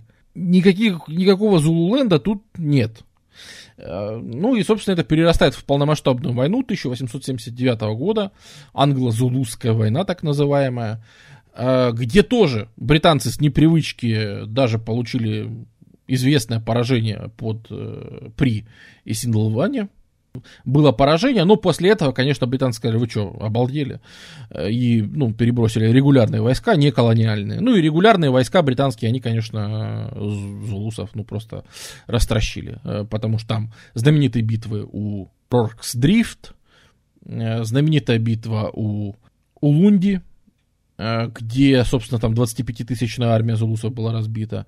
Э, вот. Ну и дальше, то есть зулусы очень быстро подчиняются, и, в принципе, с этого момента можно сказать, что Зулусская империя, которая просуществовала, ну, если с отца Шаки считать, то почти 100 лет. То есть с 1780-х буквально несколько лет не дотянули до своего столетия. В 1879 году они вроде как прекращают свое существование, но там происходит еще восстание. И поэтому приходится британцам еще какое-то время э, давить восстания зулузские, приходится, э, потому что как только британцы уходят, все зулусы, то есть эта линия, королевская линия пресеклась, потому что они этого Кичвая, вождя, к себе забрали. Хорошо, забрали вождя в плен, но без вождя все зулусы передрались, никому не подчиняются, какой-то хаос, все друг друга режут, э, никакую власть не слушают, заняты выяснением, кто же теперь будет править. И это, в общем-то, тянется все 80-е годы. До 1887 года это все длится. Покорение Зулленда. Потом он, наконец-то, окончательно включается в провинцию Наталь, и вроде как все прекрасно. Наконец-то мы можем констатировать, что, ну все, Британия победила, наконец-то Британия может управлять вот э, Южной Африкой. Но не все так просто. За прошедшие 10 лет оказалось, что пока Англия разбиралась со всякими неграми на Востоке, произошли определенные изменения на африканском континенте. А именно в 1884 году молодое такое государство, которому от силы-то 10 лет в обед исполнилось, 15 лет даже еще нет – был такой германский рейх, германская империя. Вот это молодое государство вдруг объявляет, говорит, ребят, вы знаете, отныне, вот с этой даты, все предприятия, то есть все частные компании немецких владельцев, немецких бизнесменов, немецкое правительство берет под свой контроль. То есть Германская империя объявляет свой протекторат над теми территориями, которые и так принадлежали германским компаниям, бизнесменам и всем таким. Ну, британцы говорят, ну хорошо, ну, объявляют как бы, ну, протекторат. Сколько там тех э, германских территорий может быть в Африке? Чё? Оказывается, что у Германии, ладно, какой-нибудь там Камерун, там еще что-нибудь, ладно, это все можно пережить. Но ведь Англия же всерьез положила глаза на Южную Африку, а тут вдруг оказывается, что у Германии есть целая Намибия. Более того, она вон на севере подбирается тоже что за дела? Нашу Южную Африку начинают окружать немецкие колонии. Надо срочно торопиться, потому что если почитать, что происходит у немцев в этот момент, у немцев есть государственная фирма, которая называется, конечно, очень невидно. Она называется э, Afrikanische Gesellschaft in Deutschland. Это африканское общество в Германии. Называется очень невинно. Африканское общество в Германии. И заявляет оно свою цели, что это просто исследование. Мы просто исследуем, путешествуем. Ну, такой клуб географических любителей. В Германии британцы говорят, ну его нахрен. Знаем мы, как эти немцы путешествуют. Идите нахрен. Надо, короче, торопиться. Потому что сейчас оглянуться не успеем, тут пол Африки будет по-немецки говорить. И ходить этой гусиной походкой. Значит, вообще, вообще не вариант. И в Британии срочно появляется проект э, Южноафриканского союза британского, который будет как бы под, подконтролен Британии э, что надо все эти земли срочно объединять. Это, это, это во-первых, что произошло за 80-е, пока Британия была занята в э, Зулуленде. А второе событие, не менее, а, наверное, более важное, это 1886 год. Вот, блин, голландцы, да? Вот, блин, буры. То ушли за реку, там нашли алмазы. Они ушли еще северней. И теперь недалеко от Притории в 1886 году найдены залежи золота. На этом можно сказать, что дни двух этих оставшихся бурских республик, они в принципе сочтены. Во-первых, Британия договаривается с Португалией, ну и как, Британия уже практически внешне управляет Португалией к этому моменту э, в Европе, поэтому, в общем-то, и португальские колонии, они, в общем-то, с таким же успехом могут быть считаться британскими в этот момент, только там говорят по-португальски. Э, вот, так что практически вы видите, что делает Британия, она начинает своими колониями как бы окружать. Конечно же, на золотую лихорадку потянулась масса народу. Опять все как и с нефть, э, опять все как и с алмазами. Действительно, опять прется какое-то гигантское количество людей, э, опять эти уайтлендеры, которые все заполоняют, которые везде селятся, которые все добывают, которые отовсюду вот э, вытаскивают. Территории современной Замбии и Зимбабве это то, что вы знаете как Родезия на тот момент, в честь вот этого товарища Сесила Ротса. Вот как можно подняться на алмазиках. Э, вы, сначала вы покупаете ферму у каких-то местных реднеков, братьев Дебирс, на этой ферме начинаете копать, а через пару десятилетий в честь вас названа одна провинция, а сам вы премьер-министр другой, то есть Капской э, колонии. Э, действительно, британцы начинают как бы окружать э, ну, транс, я сейчас буду говорить больше Трансваль вместо Бурские республики, потому что из них Трансваль был более передовым. То есть э, Трансваль все-таки развивает э, золотые прииски, как-то больше по уму поставлено, приглашают и чаще сотрудничают с фирмами. Вы как бы приезжаете, работаете, но ассимилируйтесь. Но будьте добры говорить на на нашем языке, ну тогда это голландский, он уже на тот момент отличается от голландского, но считается, что официальный все еще голландский язык. Эм, говорим мы как бы по-голландски, все, значит, у нас тут, все устроено ради буров, например, налоги в пользу буров все платят. Если ты приезжаешь, ты британец, то ты получаешь через год только гражданство. Да, надо год проработать, проплатить налоги там большие в это государство. Только потом ты можешь стать гражданином. Буры говорят, нет, что-то вас сильно много едет. Давайте 5 лет вы должны проработать, чтобы стать гражданином. А их еще больше едет. Блин, давайте 14 лет надо проработать, э, чтобы стать гражданином Трансваля. То есть Трансваль, на самом деле, экономика поднимается, потому что золото пухнет, э, все, причем в этот раз буры все-таки взялись за управление, ну, время немножко другое. Это у нас, у нас уже, извините, как конец 80-х э, э, годов и 90-е годы 19 века, то есть уже скоро 20 век на дворе. То есть буры все это нормально развивают, но эксплуатируют, короче, даже других белых, они умудряются эксплуатировать. То есть приезжай, копай, но ты будешь работать на меня. Вот я тебе там сдам, на моей ферме можешь, конечно, покопать, но что, захочешь тут своих детей воспитывать, там еще что-нибудь, э, ну, пожалуйста, пожалуйста, плати мне огромные деньги. Э, там, по на, на 80% бюджет формировался за счет налогов, которые ойтландеры платили в Трансваале. Вот. Э, например, в Блюмфонтейне, в, то есть, по сути, на территории бурских республик, да, ну, которые непонятно, то ли под контролем Британии, то ли нет. Рождается, например, такой известный потом британский деятель, наверное, вы его знаете, как Джон Рональд Руэлл Толкин.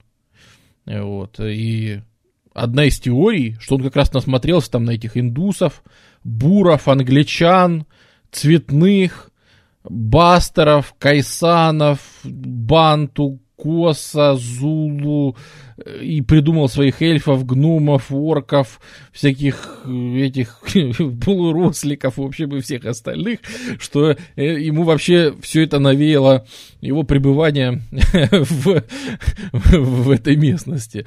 Вот. Ну, возможно, возможно, не знаю, это, это лишь наши догадки, но, в общем, действительно, на разнообразие он там насмотрелся.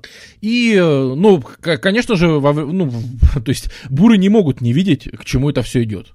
Потому что контингент колониальных войск все время увеличивается, претензии все нарастают. Кажется, что, ну, на этот раз сейчас британцы просто, ну, они сейчас делают щелчок пальцами, и эти маленькие республики, у которых-то и нормального международного признания-то нет, они просто распадутся в пыли и все. Ведь Рид Джеймсона, когда британская то ли полиция, то ли в частном порядке какие-то неизвестные люди приходят э, в Йоханнесбург, начинают там бунтовать, э, ходят по дворам, кричат, алло, все, кто любит Британию, все поднимайтесь с восстанием, скидывайте буров, давайте сейчас им устроим. Местные смотрят на этих как на придурков, говорят, блин, мы нормально тут живем, налоги платим, все, все вообще чисто.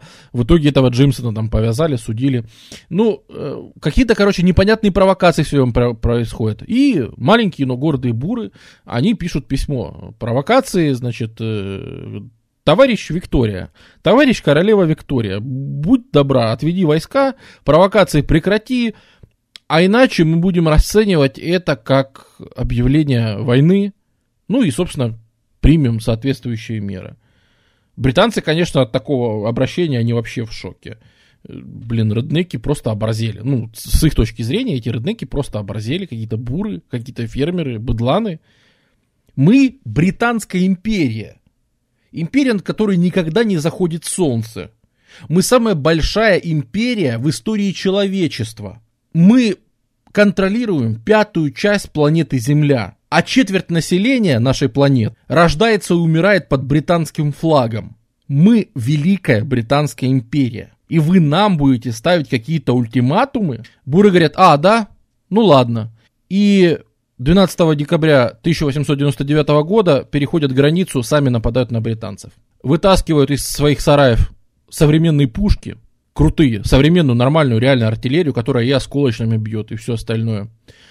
Достают из сараев абсолютно новенькое, прекрасное вооружение. То есть армия британская, она перевооружается медленно. Она какие-то выводы сделала, но не все.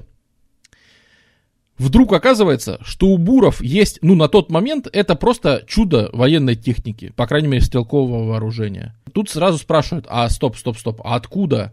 Откуда все вооружение? А оказалось, что буры не дураки. И буры еще с 1881 года прекрасно поняли, что этим и закончится. И, собственно, последние 20 лет все, что они делали, это копили, в том числе вооружение, договаривались, э, готовили даже какая-то под, подготовка там офицерская и все остальное, э, служили, нанимали людей, которые служ, служили во всяких колониальных войсках для руководства с Германской империей, которая очень Англию не любила. А они как бы обсуждали, что ну это же германские народы, а это как бы германский рейх, и такое отношение в тот момент, что это же мы как бы родственники с голландцами, а значит и с бурами. И они вообще говорят о том, что мы как бы наши братья, да.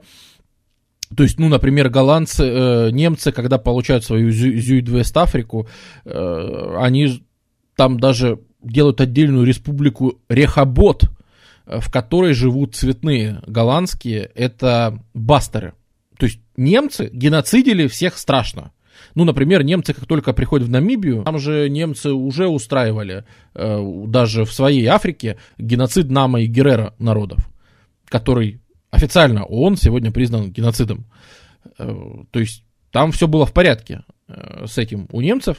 Так вот, как бы они ни относились к местным, голландским цветным, даже цветным, они к ним относились, ну, практически как белыми. То есть они с ними в союзе были, и вместе с ними э, геноцидили местных Нама, ну, народы Нама и Геррера. Э, поэтому все как бы все хорошо у них было с голландцами. И в том числе э, Германия в этот момент, это, конечно, топ. Э, какие-то вот крупнокалиберные гаубицы 155 миллиметров. Э, это стрелковое вооружение вот типа вот карабина, которого мы показали. Это, конечно же, бездымный порох, что просто идеально. Вот для войны, которую ведут буры, э, вот эти вот всякие рассыпные отряды, э, где-нибудь залечь и снайперить. То есть раньше снайперы были какие-нибудь егеря еще во времена Наполеона. Но это все было постольку поскольку, потому что порох все равно был дымным. И ты все равно видел, откуда стреляли. А вот теперь можно снайперить как настоящий снайпер-кемпер, потому что люди не видят, откуда ты стреляешь. И буры этим, конечно, пользуются вовсю. Э, то есть буры себя бурами не называют. Буры, это, к сожалению, мы используем английский презрительный термин. Потому что, ну, буры, я же говорю, это деревенщина. Вообще-то эти люди себя называют африканеры. То есть африканцы. Мы африканская нация, мы африканцы. А язык свой они называют африканс. И как бы для них совершенно вот нет этого то есть им вообще не интересны европейские разборки. Марк Твен ездил в Трансваль, и Марк Твен писал, что бурам вообще не интересен внешний мир. Вот что там происходит в Европе, и считалось, что это какие-то большие непонятные европейские разборки. А на самом деле, то есть вот, вот что такое Трансваль? Это бур, который там вот со своей винтовкой, который выходит, э, что-то там вот у него есть, он по-своему вооружен, он как-то по-своему экипирован. Э, но если ты к нему полезешь, да, что, что крикнет Бур? Айндрахт Махт Махт, в единстве сила – и все, и пойдет тебя там вообще тебе выпиливать, снимать опять с себя мертвого сапоги и опять заниматься своими бурскими делами. Ну, то есть это вот такие вот очень специфические люди, которые, конечно, меняют себя абсолютно отдельной нацией, и они в итоге, как только они получат какую-то свободу действий, они сразу скажут, что у нас государственный вообще не голландский, а вообще африканс. Это вообще отдельный язык. Ну, он произошел от голландского, конечно же, но даже в современной ЮАР, извините, сколько лет и событий прошло, и, казалось бы, доминирование английского, да, даже в современный ЮАР до сих пор, по-моему, 16% населения говорит на африканс. Потому что буры ведь, они с этим порохом не только такое стали придумывать, буры... То есть британцы вроде бы сделали вывод, что надо использовать хаки, надо использовать ничего себе, да, э, используем наконец-то маскировочным, ну, потому что невозможно с бурами воевать. То есть британцы пришли к идее хоть какой-то маскировочной одежды, они пришли из-за, в том числе, вот сражений с бурами, чуть ли не в первую очередь из-за сражений с бурами. Потому что бур, засевший и бивший прямо э, в, в красные мундиры, э, ну и кроме того, британцы действительно начинают, э, ну, они просто ошалели, ошалели, они думали, что против них сейчас будут какие-то фермеры, какие-то, я не знаю, которых там коровам хвосты крутят воевать. А тут выходят ребята с орудиями, ну это еще полевое какое-то, да, у них реально ховицеры, эти немецкие гаубицы были, вообще осадные 155 миллиметров. Э, у них были, блин, стрелковое оружие хорошее, все круто. Плюс же тактики эти прохладные, типа британцы говорят, ну хорошо, по нам будут снайперить сейчас буры, мы их будем вычислять, и уж там будем лупить артиллерией. Буры специально откуда-нибудь стреляют с дымным порохом, Британцы понимают, что там засели буры, отправляют туда отряд и заходят прямо в мешок, по краям которого, огневого мешка, сидят буры уже с бездымным порохом, и перекрестным огнем просто целые британские отряды просто на, на ноль множат. и от британцев, опять же, ничего не остается. То есть это какие-то из сараев из своих повылазили, и империю, над которой не заходит солнце, над которой там четверть населения планеты, в, в которой живет, там и все такое, она там, в, ну, там за 99-й и в начале 900 -го года ничего сделать не может. Аж до конца января, до февраля 1900 -го года буры, в принципе, у буров вот только проблема, да, что они осаждают города. Там была черная неделя, когда три крупных поражения, э, чуть ли вот не день за днем. Э, идут, когда, когда буры просто наносят поражение британцам. И еще тут важно, что бурам же очень сильно сочувствуют э, государства, потому что с точки зрения мировой общественности большая, мощная британская империя типа, наезжает на маленьких и беззащитных буров. Эти маленькие беззащитные буры вон что творят. Единственное, что их подвело, конечно, в той войне, ну, во-первых, что это все-таки действительно, это не профессиональные армии, какие бы они там крутые бы не были, да, ну, они все-таки выкатывали за счет эффекта неожиданности, за счет знания местности, ну, а все-таки против машины государства, ну, как бы, на самом деле, понятное дело, что, алло, какой там Трансвааль, какая там Бурская республика, ну, о чем, ну, по-хорошему, по сравнению с Британской империей. То есть, конечно же, Британская империя там в миллион раз круче, естественно, но для того, чтобы это реализовать, Прошло несколько месяцев, буры увязли в осаде там разных городов, Леди Смита. А название-то, алло, вы вообще не забыли, что мы Африку обсуждаем? Вы эти названия слышите вообще, которые мы говорим, блин?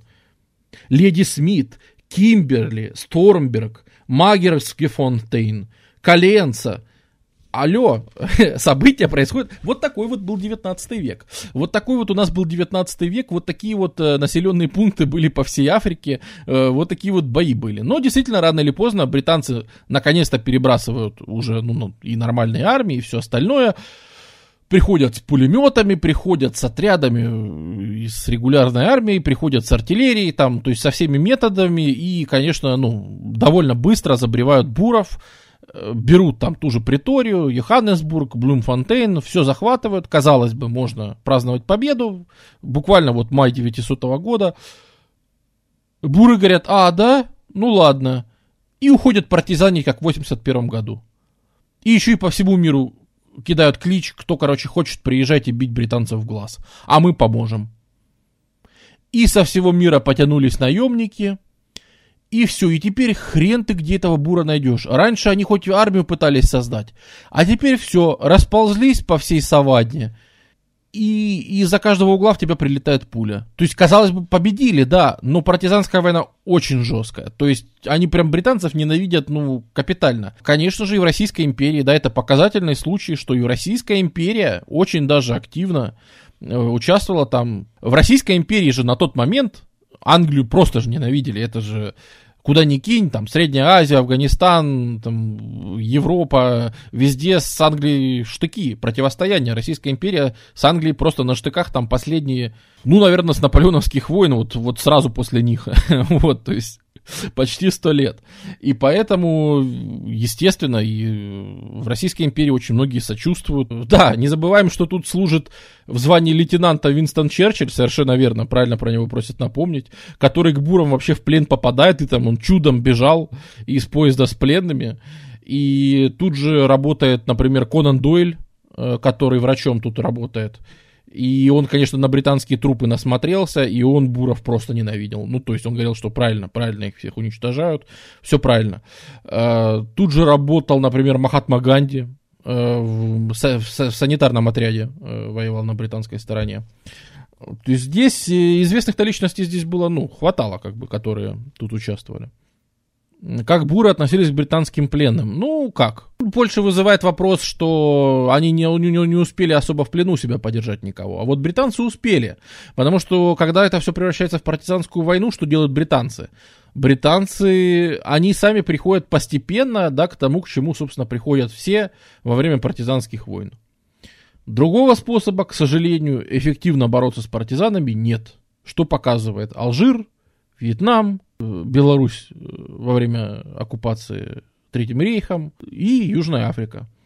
Если у вас прям мощно, прям все население вас не любит и помогает партизанам, то, собственно, способ борьбы один. И британцы это и начинают делать. Сначала они депортируют, потом, когда видят, что скорость депортации явно не соответствует населению, то есть они выслали там типа 30 тысяч выслали просто из колонии куда-нибудь, э, хотя бы живите где-нибудь еще.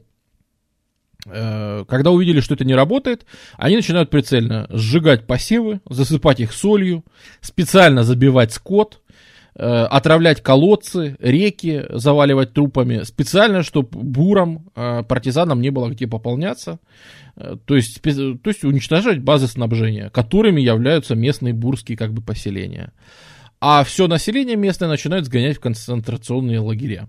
До этого никогда не было идеи о том, что частное сообщ... Э, это, мирное население это твой враг. Воюют как бы в ар... ну, армии, так в Европе всегда считалось, да, что войска пришли, если надо, на квартиры пошли, там перезимовали, войска это войска, а местные это местные. Вон вы знаете, картины там местные приходят, садятся на пригорке и пикник э, обедают и смотрят за сражением, да. То есть, ну, местные это как бы местные. Э, Наверное, первые, кто придумали, что местные это тоже враг, это были испанцы на Кубе во время подавления кубинского восстания э, они стали интернировать обычное мирное население в лагере. Но британцы первые, наверное, о ком это, ну, как бы кубинцы, кого там латиносы вообще волнуют? А тут же, ты понимаешь, белых людишек, таких же, ну, там, потом, если не европейцев, то, во всяком случае, потомков европейцев, э, сгоняют в концлагеря, причем мужчины все в партизанах, то есть это в основном женщины и дети – которых сгоняют в концлагеря. Э, вся, значит, территория Трансваля и Оранжевой Республики быстро покрывается э, сетью концлагерей, в которых там чудовищные условия. На самом деле там нет условий содержания. То есть там просто люди начинают гибнуть. Э, это просачивается через репортеров, через всяких... То есть просачиваются фотографии, да, вот где там будет... Вот фотографии из концлагерей попадают в прессу, и мировое сообщество, конечно, просто в шоке, да, вот бурский белый ребенок э, в английском концлагере. За год, за 1901 год в этих концлагерях погибнет 28 тысяч человек, из них 24 тысячи это дети. Э, потому что, ну, потому что больше не, некого было содержать в концлагерях-то. Ну и потому что дети хуже переносят плохое питание там и все остальное. Э, вот. Э, поэтому, ну, это, конечно, жесть, да, полнейшая, которая... То есть, на самом деле, концлагеря были для черных. Но черных кто их там считал? То есть черных известно, что погибло точно 14 тысяч, но сколько их там еще было, э, там так и говорится, собственно, когда по Китченеру была эта комиссия специальная, э, ну, Китченер это руководитель британцев на тот момент, который все это придумал, э, там, собственно, и говорится, что комиссия говорит, вот там Буров, столько-то женщин, детей в таких-то концлагерях и т.д., а типа черных э, мы посчитали 14 тысяч, а потом типа со счета сбились и, короче, и больше не считали. Вот, то есть сколько там черных погибло в этих лагерях, это вообще никто не считал. И, конечно же, начинается то есть, сеть укреплений для борьбы, это 8 тысяч блокгаузов строятся по всей территории республик. Это, конечно же, ну, то есть они, они прям очень серьезно подавляют здесь бурское восстание.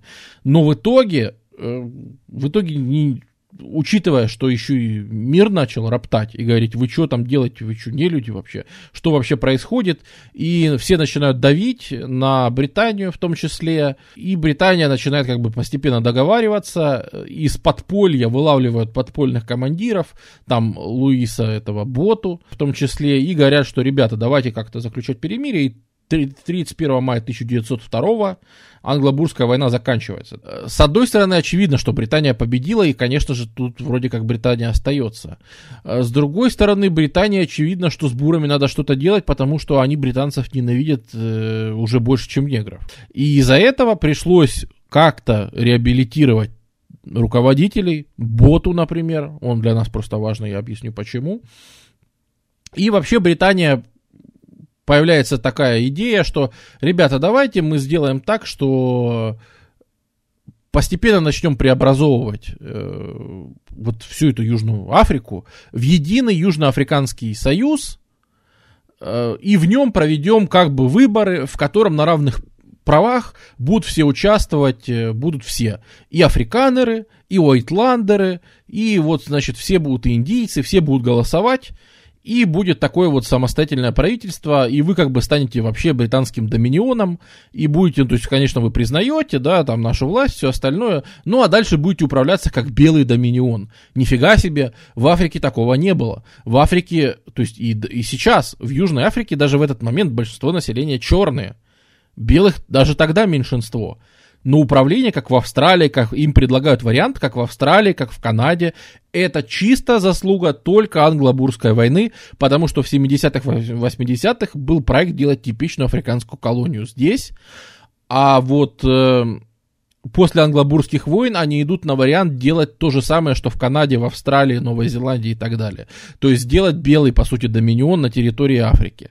Но у вас как бы будут выборы и все остальное. Вы согласны? Мы согласны. И вот тут британцы очень сильно просчитались, потому что уже на местных выборах в 1905-1907 стало понятно, что что-то тут не так, потому что местные ойтландеры, их вообще не интересует ничего, кроме прибылей, им лишь бы деньги рубить. И расчет британцев был на то, что на выборах, естественно, выиграют магнаты, типа Сесила Ротса и всех остальных, ну, естественно. Они же всем тут предоставляют работу, они же тут копают э, алмазы и все остальное. Это, в этом же, да, смысл? Оказалось, что нет. Буры предложили магнатам простую сделку. Ребят, мы вам не мешаем здесь зарабатывать деньги на одном условии. Если вы отсоединитесь... Помните, я говорил, что в этот момент определить, где компания, а где Британия, очень сложно. То есть это то, что марксистские хорошо описывали экономисты, вот сращение крупного капитала, да, и вот этого, ну, короче, империализм, да, это сращение капитала и государства, вот.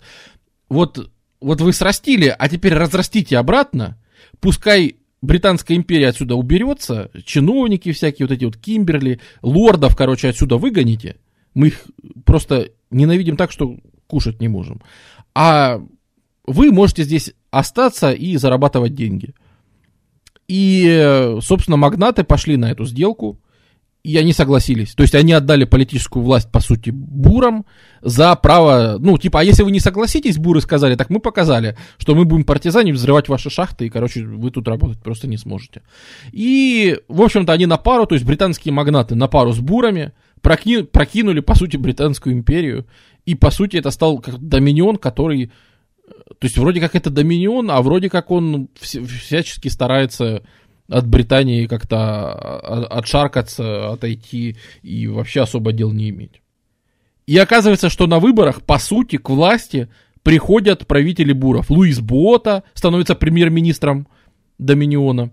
Это человек, который партизанил против Британской империи 8 лет назад. Он становится премьер-министром. На секундочку. То есть в каком-то смысле, несмотря на то, что англобурские войны закончились военным поражением буров, они на самом деле закончились политической их победой. Потому что в англо-африканском, э, в, в Южноафриканском союзе они просто победили на выборах много. Зачем Намибию присоединили? Сейчас расскажу. Значит, такая ситуация. Тут же практически сразу, это десятый год образования Союза, и у нас тут почти сразу начинается Первая мировая. И во время Первой мировой, ну вот где вот туда показана эта карта с, с Намибией, вот как раз тут видно, что это Первая мировая, и тут не, не, это же была немецкая колония Намибия. Это была просто юго-западная Африка, она называлась. И сюда входят войска ЮАР, они, как, как доминион, они обязаны выступать на стороне Англии. И несмотря на то, что они, ну, они сильно выступают на стороне Англии, были страшные бурские протесты, кстати говоря, против этого, потому что не хотели воевать с немцами, нам немцы оружием очень сильно в англобурских помогали и так далее. Но как доминион мы все-таки обязаны, причем бота, сам ветеран англобурских войн, казалось бы, но он повел войска в Юго-Западную Африку, сказал, нет, мы договорились, мы и так выбили очень много для себя прав, нужно выполнять как бы и обязанности. И поэтому ЮАР туда входит, а после Первой мировой это же появляется Лига наций. и Лига наций отдает мандат э, на управление, э, то есть как бы что-то нужно было делать с немецкими колониями, их же там раздербанили, как и турецкие, ну, с, между союзниками, по сути. И Лига наций говорит, что мы передаем мандат на управление Южной Африке. И таким образом эта территория перешла... То есть на самом деле Южноафриканский союз, в котором был там апартеид и все остальное, никогда не забывайте, что это не только современная Южная Африка, это современная Южная Африка и Намибия. Страна на самом деле выглядела вот так, как на этой карте. А это не только территория современной Южной Африки. Да, и вот спросили еще, а что за дырка? Эта дырка называется Лесото. Э, дело в том, что Лесото это вообще уникальнейшая история, потому что Лесото, вот знаешь как, многие люди делают выбор, не зная, как бы, исторически он правильный или неправильный. Вот Лесото сделали такой выбор, у них был такой вождь Машвешве. Он был примерно со современником еще аж короля Шаки. Так вот, когда британцы воевали там с зулусами, там со всеми, с Косой, там вообще со всеми этими племенами, этот Машешве сам первый пошел к британцам и сказал, я требую над собой протектората Британской империи. Там зулусы с ними сражались, договаривались, там еще что-то. А Машвешве этот пошел и сам заявил, что мы хотим быть протекторатом Британской империи. И очень интересно, что Лесото вместе с этой королевской правящей семьей и вместе с этим племенем, они пережили вообще все стадии. То есть даже вот сейчас Южноафриканский союз, он был без Лесота, как вы видите. Это осталась прямая колония Британии. Э, более того, даже когда они вышли там в 66-м, что ли, году из британского, они все равно остались э, как бы независимым государством и все равно остались там чуть ли не в британском содружестве или что-то такое.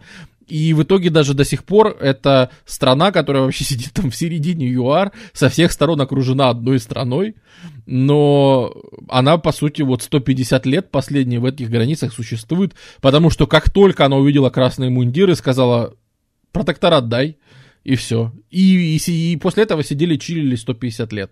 Все войны, апартеиды, там все, англобурские, дурурские, все мимо них прошло вообще. Абсолютно. Сидят там у себя, живут ну, появляется, на самом деле, типичная вещь для белых доминионов. Опять же, если вы вспомните политику белых доминион в начале, ну, на сломе веков 19-20, э, у нас, опять же, был, например, стрим по Австралии, э, по Новой Зеландии, это же вы все помните.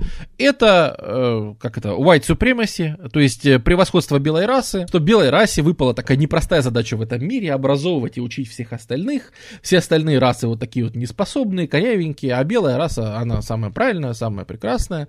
И вот, вот, вот, пожалуйста. Все остальные живут, Рот открыл, банана упал, съел, и все. Опять же, это российские взгляды тогдашних белых, это не я говорю.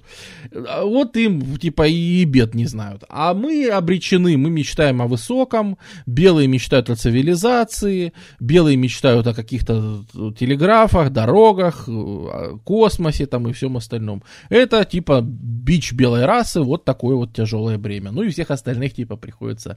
Поэтому мы вынуждены, типа, стараться и что-то достигать. Вот такие вот, вот такой вот интересный взгляд того времени. А, значит, и, в принципе, и Южноафриканский союз туда же, то есть это такая же политика белой гегемонии. Экономика пухнет, все работает на алмазах и золоте. А еще со временем тут найдут уран, а еще найдут медь, асбест, фосфор, серебро. Короче, здесь найдут всю таблицу Менделеева, кроме нефти. Давайте запомним это, это интересная вещь. Э, единственное, чего вообще нет в Южной Африке, это нефти. А вот все остальное есть. Платины, крупнейшие месторождения.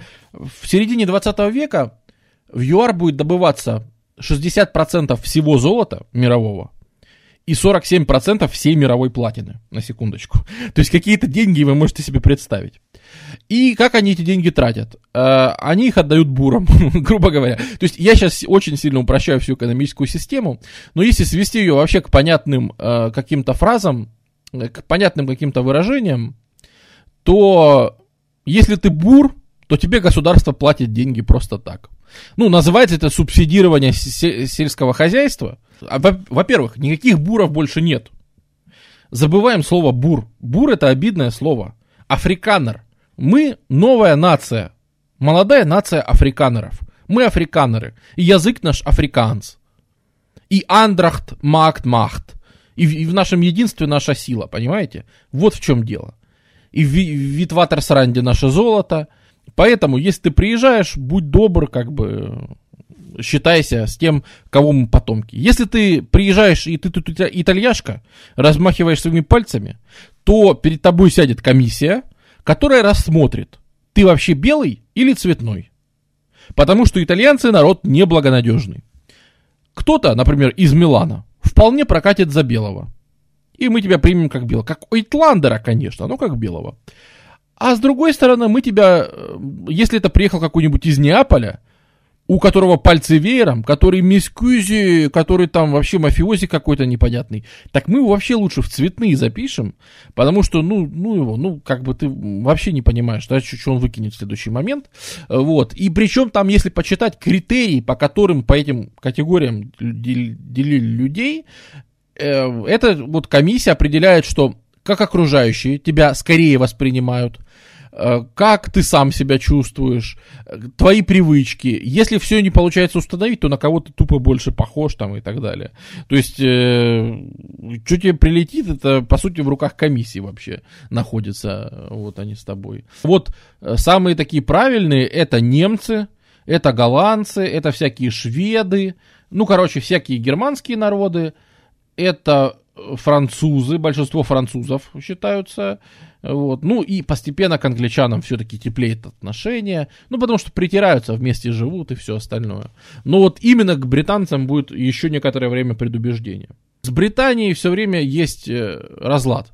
Ну, например, когда в 30-х годах э, в Германии приходит Гитлер, буры, конечно же, рады. Буры считают, что во, о, мужик пришел, вообще все про... Как бы Гитлер был прав, да, он вообще все делает все верно, вот это мы за него, мы за него. Давайте и у себя такое же что-то сделаем. Другие люди говорят, да нет, ну вы что, ну так же нельзя, ну блин, тем более он там британ, ну он там что-то говорит там с британцами, там вообще проблемы.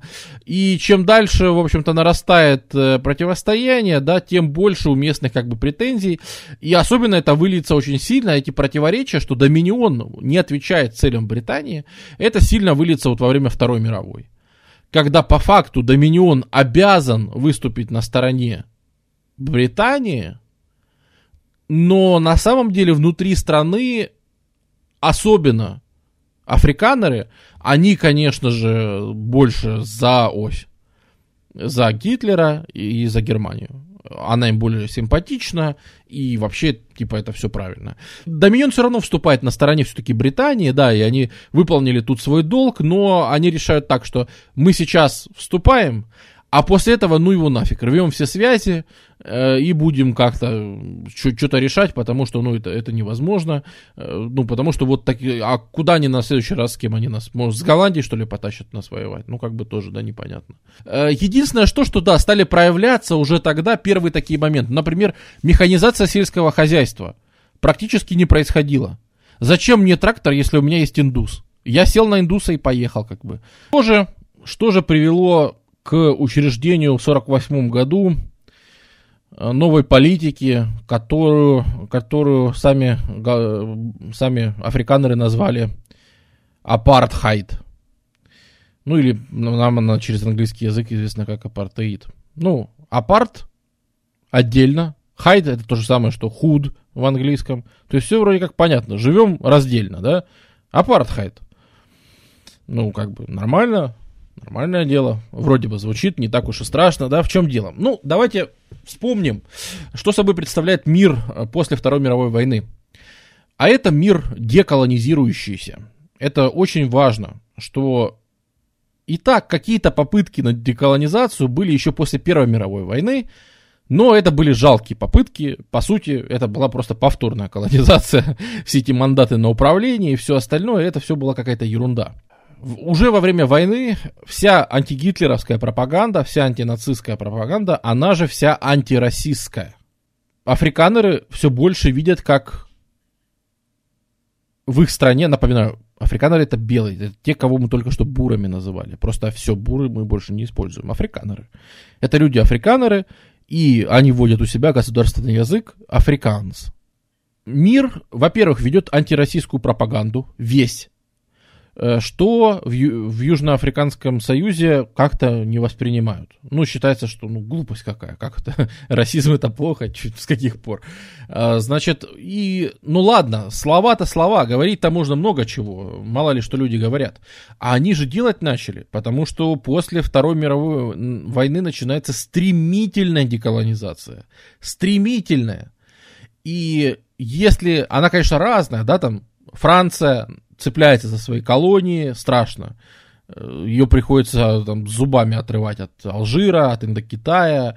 Да, Франция держится за некоторые колонии. Португалия там тоже кое-где воюет. Но на кого равняется Южноафриканский союз? Кого он считает, ну, как бы, своими примерами? Это Нидерланды и Англия, да? Нидерланды собирают чемоданчики и начинают уходить из Индонезии. Такие, ну, нормально, деколонизируемся, пацаны.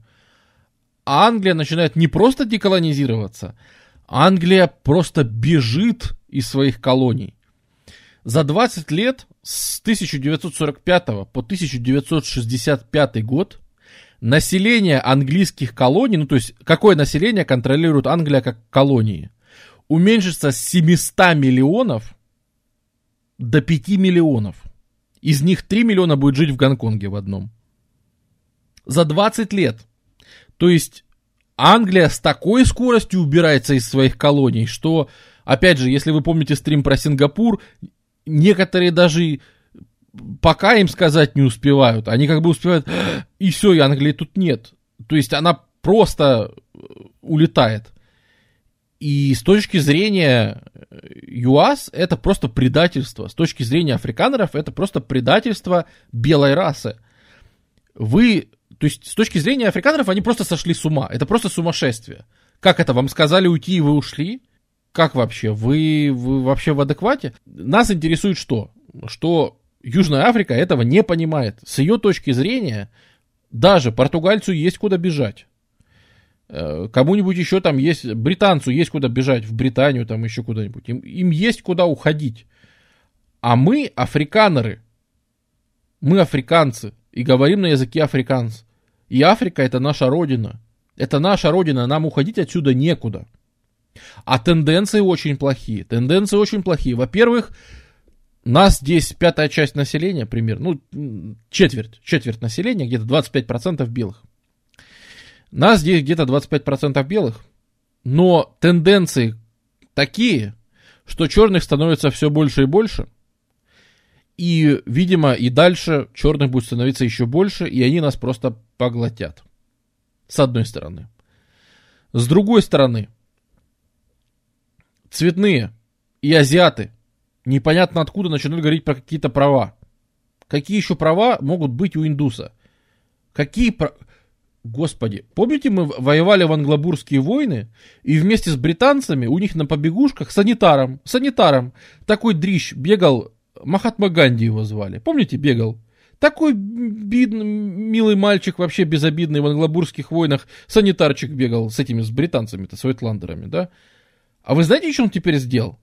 Он теперь пошел, сказал, ребята, всем сатьяграха, непротивление, да, там, все, всем привет, и в 47 году Индия становится независимой. Чего? Как кого? Что это такое вообще? Что вообще происходит? Как, как это просто, как это может быть? И появляется то, что очень метко один журналист, один писатель южноафриканский, хорошо писал как страх негра под кроватью описав, что в детстве, наслушавшись всяких историй, он рос там в 50-х, и он очень боялся, ну, знаете, как вы в детстве боитесь, что вас монстр схватит за ногу, если ты в темноте свесишь ногу с дивана. Он сейчас цапнет и утащит к себе. Вот он боялся, что если он заглянет под свой диван, у него там прячется негр, который обязательно его схватит и съест. И вот этот страх негра под кроватью, он вообще очень неплохо описывает, в принципе, всю идеологию э, предапартеидского Южноафриканского союза. Потому что, потому что вот страх того, что негры сейчас все заполонят, и это же что же дальше будет? А лидеры, а лидеры национальной партии, там, они прямым текстом говорят, что, ребята, мы вводим систему, то есть все не так просто. Говорили, что белые угнетатели, что белые откуда-то уходят. Может быть, нас это не касается. У нас дела обстоят не так. Белая раса умирает. Она отчасти уничтожает себя, как это делают британцы, отчасти ее сейчас пожрут всякие цветные и черные, отчасти. В любом случае, белая раса умирает, и ее нужно спасать. И у нас есть план по экстренному спасению белой расы. Это не вопрос угнетения, это не вопрос еще чего-то. Апартхейт, который мы предлагаем, это план спасения белой расы.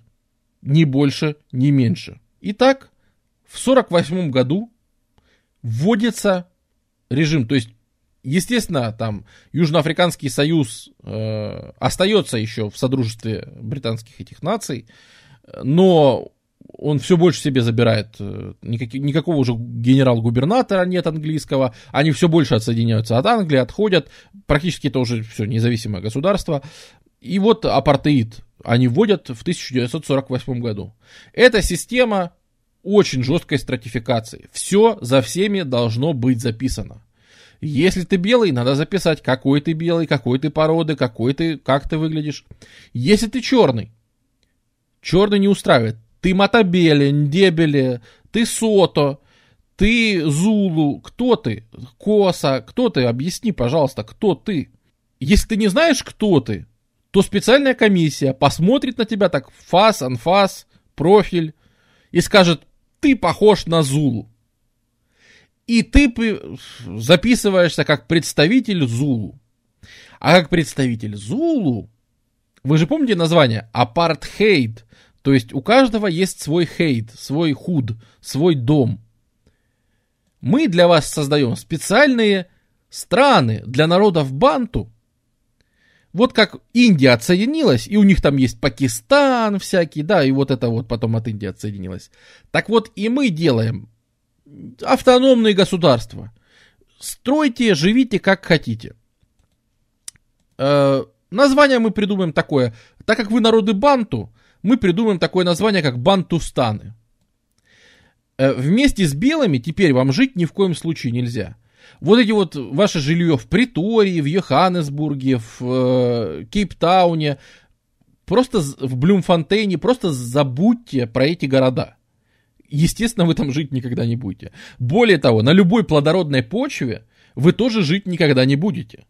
За каждым племенем банту закреплен свой бантустан, куда, к которому ты приписан и куда ты будешь насильно депортирован в скором времени.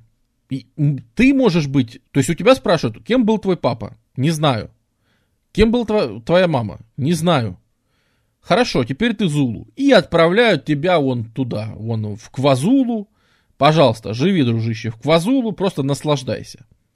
А еще вы видите, как это выглядит? Почему такие порезанные кусочки, между которыми часто есть, да, земли белых, которые вообще не как анклавы, просто анклавы ни с чем не связаны. Что это такое? А это потому, что нельзя черным давать ни клаптика нормальной земли. Вся более-менее плодородная земля, которая хоть что-то производит, вся отдается, конечно же, белым. А 70% черного населения загоняется на 18% земли, что ли. Ну, потом будет увеличено до 24% земли. Грубо говоря, если совсем упростить, для того, чтобы запомнить, 70% населения загоняется на 30% самой бедной, самой отсталой, самой никому не нужной земли. Все самое хорошее, самое правильное занимают белые. Там, значит, почему буров в Голландию не отправили? Потому что буры это не голландцы. Буры это африканеры, они африканцы. Они скажут, какое отношение мы имеем к голландцам. Ну, там, 300 лет назад оттуда были наши предки, но мы уже другая нация, у нас другие ценности. Они считают голландцев своими братьями, конечно, но братский народ и один народ – это совершенно разные вещи. То есть они говорят, конечно, голландцы это братский нам народ, всегда приезжайте, живите, дадим паспорт, там все, окей, окей. Но вы голландец, вы не африканер. Это тоже важно.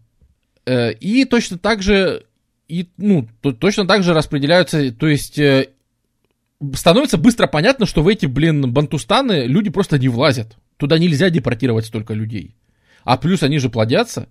То есть, естественно, так как весь 20 век, вы помните, как у нас растет население, да? В начале 20 века сколько у нас было населения Земли? Меньше двух миллиардов, да? Ну, то есть, весь 20 век население просто, как, я не знаю, как на, или миллиард вообще. Короче, как на дрожжах растет, лазит. И, конечно же, огромное количество людей вынуждено уезжать оттуда на работу, на самых э, таких вот, на шахты, на фермы. Опять же, никто ж и не думал избавляться от своего любимого там индуса вместо трактора. Только теперь это будет не индус, а негр, например, из, э, как, из какой-нибудь Кваква, например, будет и такой бантустан, Кваква. Э, например, приедет этот квакванец или кваквашец, и будет у тебя на ферме работать. Но для этого, конечно же, ему нужно получить удостоверение, что он смеет покинуть свой Бантустан, что он имеет право перемещаться. Естественно, вход в любые белые районы ему просто запрещен напрочь. У него есть свои, то есть все делится на несколько, то есть цветные могут пользоваться, ну, э, смотря как, вот цветные находятся где-то посередине и индусы. У них тут спорно. Они находятся, конечно, выше, чем черные э, по статусу, но ниже, чем белые. То есть есть, например, районы, в которых может жить только только белые, только белые. Это там, ну, центральные районы, там, столица. Потому что столица, вот кто-то спрашивал, Ака, по-моему, спрашивал в начале стрима, а какая у них столица? А у них раскиданы столицы. Они вот ветви власти, они раскидали по разным столицам. Суд в Кейптауне, этот самый, столица там одна в Притории, вторая в Йоханнесбурге, третья в Блумфонтейне и так далее. То есть у них-то... Не, в Йоханнесбурге суд, а три ветки... А, короче, власть раскидана по, по, по другим городам. В общем, вы, вы, вы меня поняли. Есть э, даже места, где цветные с белыми, по-моему, хорониться могут. То есть кладбища раздельные. Все раздельное. Отдельные кладбища, отдельные пляжи, отдельные... То есть, когда мы говорим про сегрегацию где-то на юге США, это все шуточки и детский лепет. И это просто ерунда. Ребята, разные кладбища, разные, блин, пешеходные переходы, разные лестницы. Эти поднимаются с одной стороны здания, эти с другой. Разные раздевалки раздельные. Все вообще, что чтобы даже близко никакого прикасания не было. Естественно, на туристические объекты никакие черные не заходят. Э, если и заходят, то там 300 удостоверений надо всем показывать, куда ты путешествуешь и как ты работаешь. Если, в принципе, если за тебя готов пору... э, черным запрещено, конечно же, собираться, и протестовать. Потому что к чему это сразу привело? Э, потому, это привело к протестам. Ну, с протестами, вот, вот, да, по-моему, хорошая фотография. Э, ну, собственно, вот, это как раз протесты сразу после введения апартеида. Какие-то комментарии еще нужны. Это если вы как-то не согласны с, новым, с новой политикой правительства и все остальное. Э, кроме того, например, если вы черные, вы работаете в Йоханнесбурге. Конечно же, вы работаете на бедных э, работах, живете в каких-то трущобах, да, вот сламс типично, нагромождение каких-то э, шифера и вообще непонятно чего. Рано или поздно это становится некрасиво выглядеть. Что делает власть апартеида? Они приходят и тракторами это все просто забревают. У вас даже не спросят, вы вообще имеете право, не имеете. Вот в 60 каком-то году 50 тысяч трущобы в которых жило 50 тысяч негров, просто сравняли с землей, а негров по, по своим бантустанам разослали, сказали, все, ребят, вы тут больше не нужны. Э, да, есть и полицейские черные, конечно же, ну, то есть, э, есть на службе, те, кто служат. А куда же без них? Даже в армии, при том, что армия жестко сегрегирована, но в армии есть специальный там 39-й полк или какой, в котором служат чисто черные. Ну, это же знаменитая операция «Подставь Черномазова», то есть, а вдруг нам надо штурмовать какую-нибудь высоту? Ну, как бы, мы же не белых пошлем туда. Поэтому, как бы, военные части из э, чернокожих нам тоже нужны. Э, поэтому а, обязательно. Нет, Илон Маск как раз Ойтландер, потому что Илон Маск, он потомок британских э, поселенцев. Ну, в общем-то, в принципе, с точки зрения, кстати, вот с точки зрения апартеида, это вот шаг вперед. С точки зрения апартеида, он сыграл такую интересную шутку, потому что это, наверное, было не целенаправленно. Но апартеид, кстати, полностью приравнивает африканеров и итландеров. То есть это теперь все белые африканеры. Вот все, кто на момент 48-го там жили, это все африканеры. Если ты получил гражданство, все, считай, что ты африканер. Это такая попытка примирить как раз британских и бывших голландских э, потомков. Эта же шутка случилась и с черными. Потому что, с одной потому что все черные, их ненавидели одинаково. Поэтому, если раньше было важно, да, кто ты, Коса или Ндебеле, то сейчас, живя в трущобах Йоханнесбурга, например, ты быстро как бы понимал, что между вами больше общего. Вы, наверное, не Коса и Ндебеле, а, наверное, вы оба негры. И в этом ваша как бы судьба и политическая в том числе, с заделом на будущее, да, если говорить.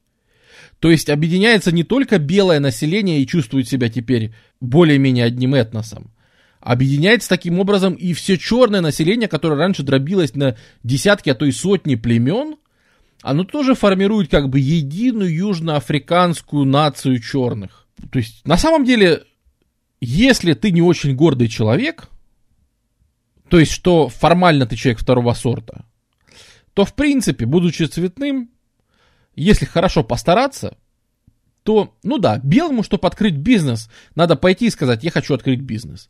Чтобы цветному открыть бизнес, надо по пойти там танцевать с бубном полчаса, в общем, получать всякие разрешения, справки и все остальное. Доказывать, что ты не верблюд, доказывать, что ты там не псих, доказывать, в общем, что ты не алкоголик и так далее. Но, в принципе, если ты докажешь, что ты человек, то, переступив через свою гордость, ты можешь быть цветным, в принципе, с такими же правами, в принципе, как и белый. Если ты черный, ну, если ты индус, то нет. Если ты индус, то кое-где ты остановишься. В основном из индусов готовят э, всяких специалистов. То есть всякие э, профессию какую-нибудь получи. Какой-нибудь электромонтер электрик, сантехник, уборщик, э, что-нибудь. То есть э, мало, да и в принципе и сильно квалифицированные работы. Э, это вот вотчина индусов. Очень быстро, буквально через пару лет, появляется еще специальный статус. Появляется статус, как бы, ну, что нужно решать. Э, например, совместный бизнес с японцами делают. Э, появляется статус почетного белого. Honorary white. Ее, его дают японцам. Потому что, как, ну, как известно, с точки зрения апартеида, все азиаты унтерменши, э, кроме, конечно, мастер рейс, которыми являются японцы. Поэтому японцам дается статус э, почетных белых. Э, впоследствии, и, собственно, они пользуются правами всех белых. Впоследствии еще дадут южным корейцам и выходцам с Тайваня. Да, может быть, не знаю. Значит, а почему индусы не свалили из этого ада в свободную Индию? Э, потому что экономика ЮАР непрерывно растет в десятых, двадцатых, тридцатых, сороковых, пятидесятых, шестидесятых и семидесятых годах. На секундочку.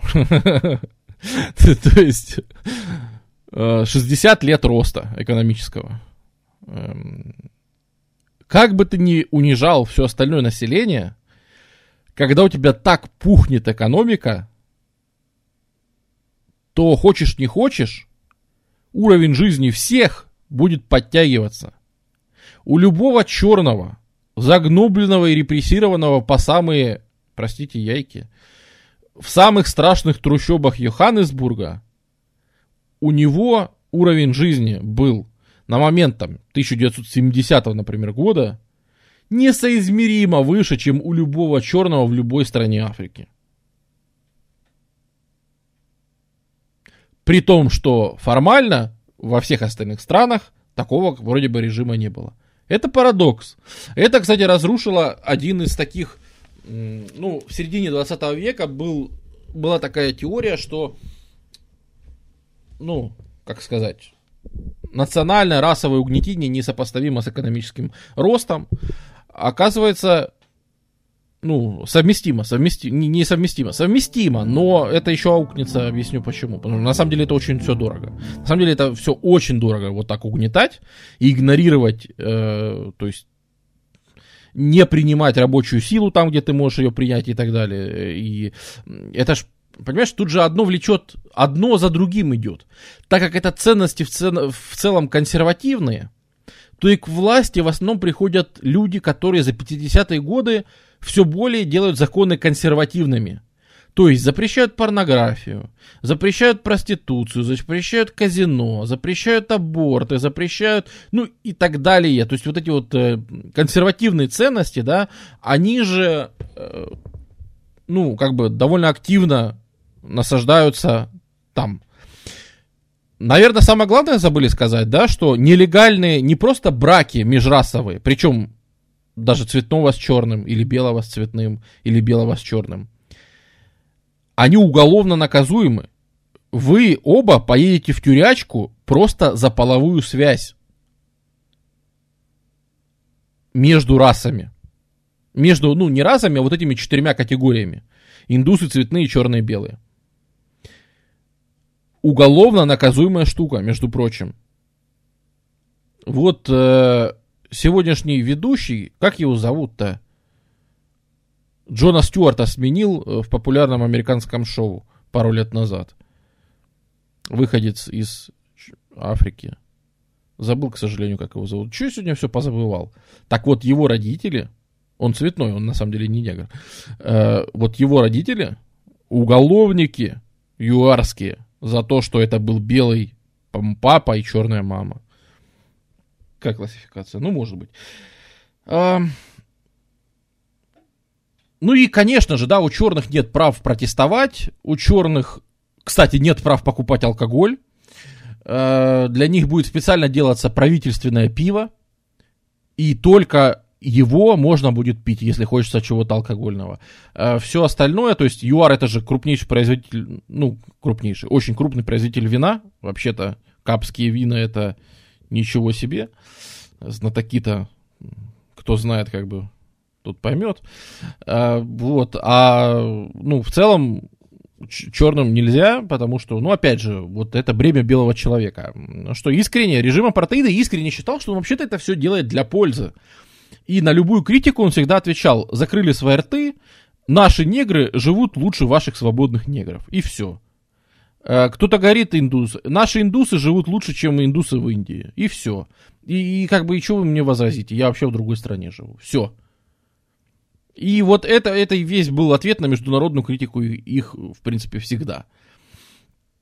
Э, ну и страна, конечно, да, из-за вот э, экономики, из-за структуры экономики, золото, платина, алмазы и все остальное, конечно же, да, начинается и своя армия разработки, и э, вот про ядерное вооружение спрашивали. Да, действительно, в 70-е годы они запускают ядерное вооружение, потому что они, ну, говорят, опять же, тут мы это уже не совсем история, но говорят, что с Израилем вместе ядерную программу ведут. Опять же, вот был этот Шварцгефера, э, боязнь черного, да, боязнь негра под кроватью. А еще же со временем добавляется Роудгефара. Это как она там? Боязнь красных, да, ну, Редалерт, короче, по-нормальному. То есть красный э, ужас этот. А, значит, и да, что коммунисты нападут, и вообще случится кошмар. Тем более, что вся Африка ведь грохочет, вся Африка грохочет просто после войны Второй мировой не переставая. Деколонизация – это кровищи, это реки и моря крови. По всей Африке летят бомбы, взрываются, воюют партизаны всякие, свапом, фак Фуко, всякие вот эти вот страшные аббревиатуры, марксисты рубятся с националистами, социалисты рубятся с какими-то либералистами, с демократистами и со всеми. То есть вся Африка, ну, ну просто весь 20 век это, это это, это, это, это следующее мификание, как бы. Это очередное перемалывание африканское было.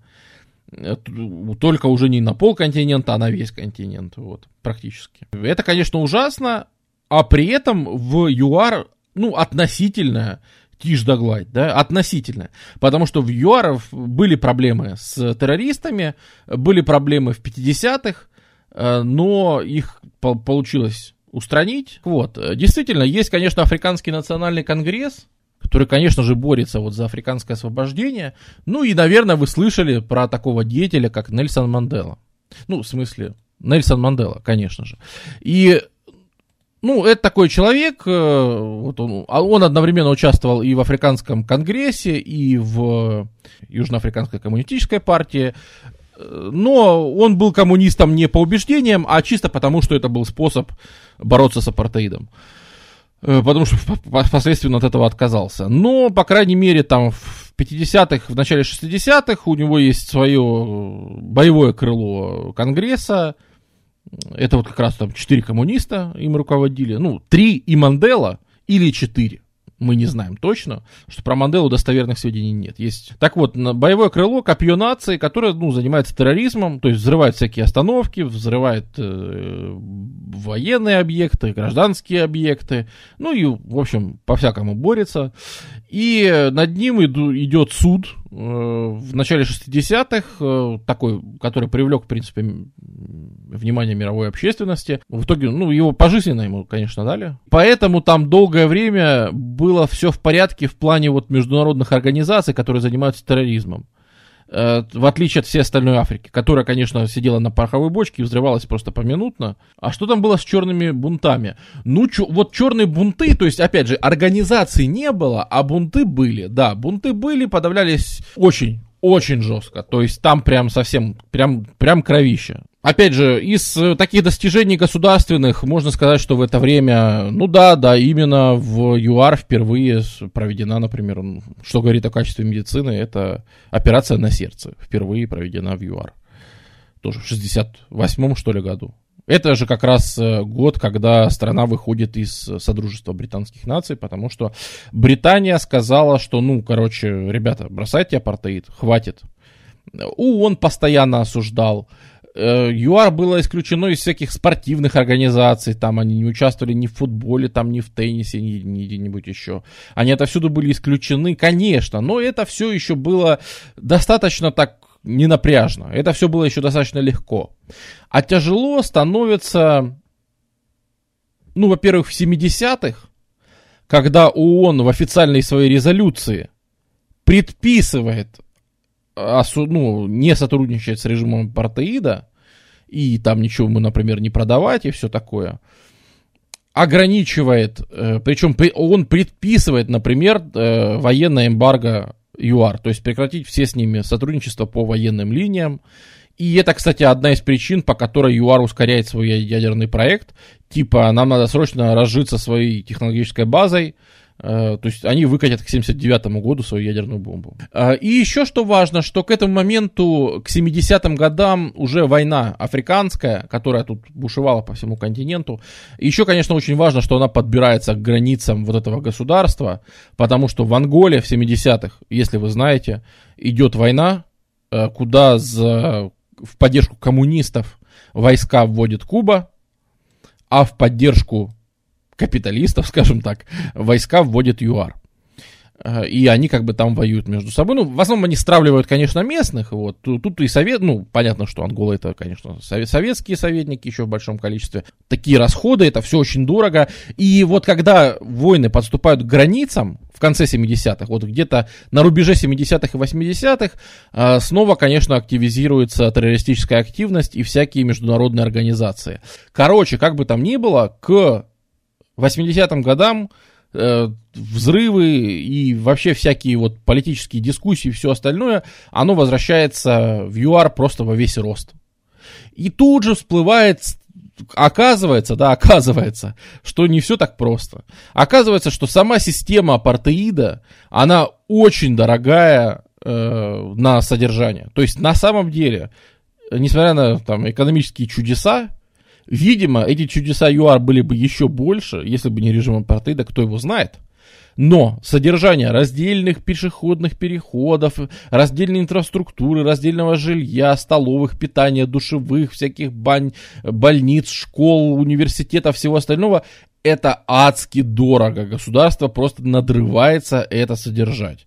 Это просто какие-то невообразимые расходы на то, что полиция за этим все время следила, э, за тем, что армия постоянно контролировала, э, всякие пропускные пункты, которые проверяют у всех паспорта. Это ты точно цветной? Ты точно там э, не индус, записавшийся в цветные? Обязательно вот эти вот проверки, которые ведут эти учеты, это все адски дорого. Вот этот ворох этой бюрократии, который сидит сверху, он, конечно, обходится просто очень дорого государству. Это во-первых.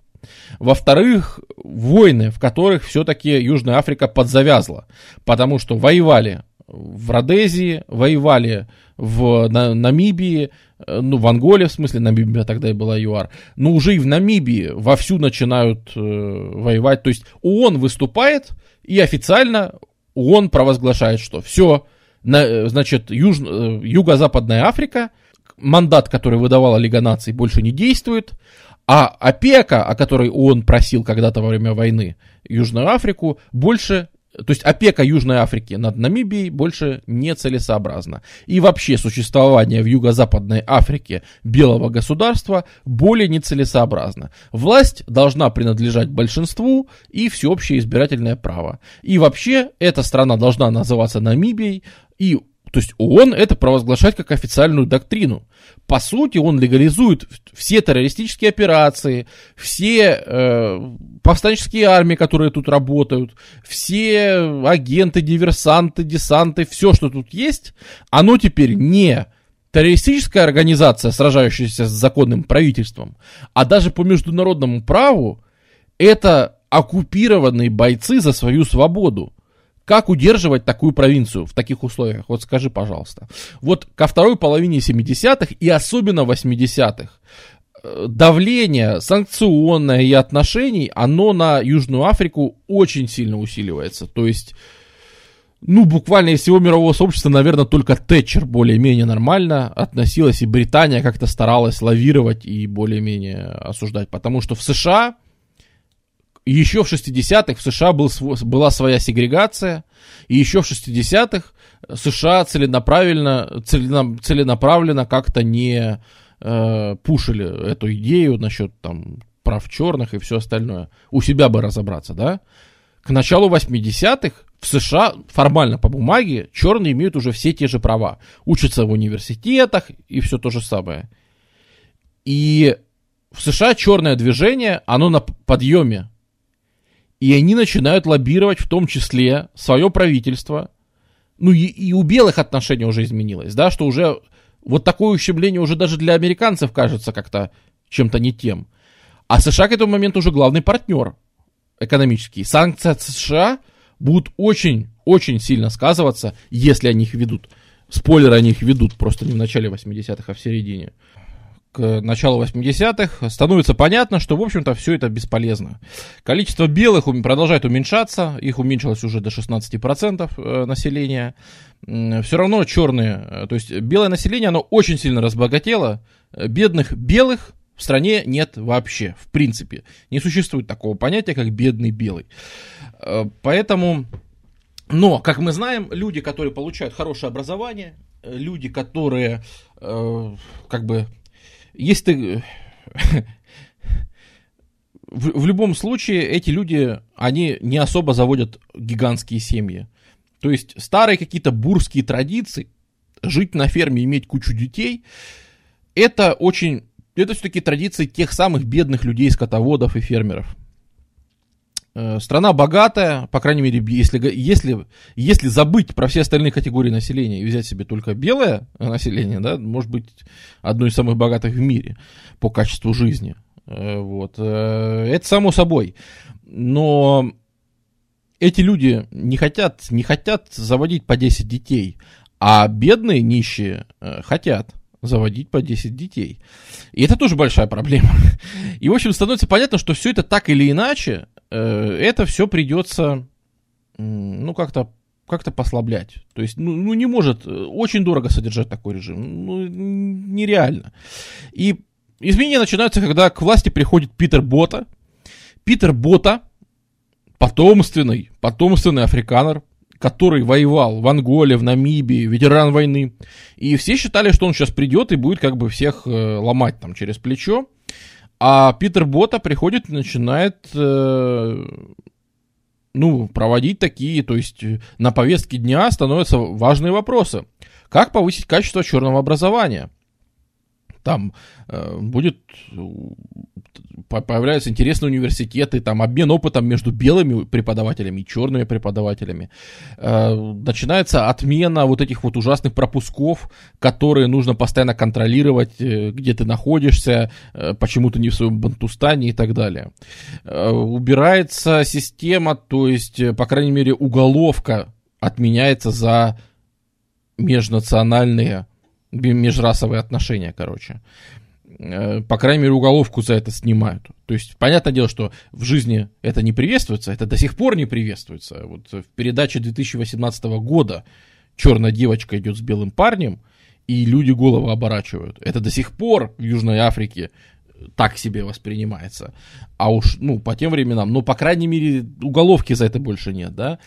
Это вот начало 80-х годов. Ну и постепенно, постепенно режим начинает либерализовываться, постепенно проходят реформы. И, наверное, сразу несколько важных событий приходится на 85 год. Э, Боты в 85 году случается инфаркт. Он в марте переносит инфаркт. В августе, когда он от него оправился, он говорит, он объявляет, что Завтра вечером, пожалуйста, вся нация, включите радио. Пожалуйста, все примкните и слушайте. Я произнесу важную речь, вы должны все ее слушать. Ну и как бы весь мир застыл.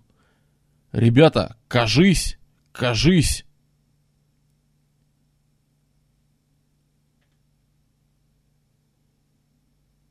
То есть, кажись.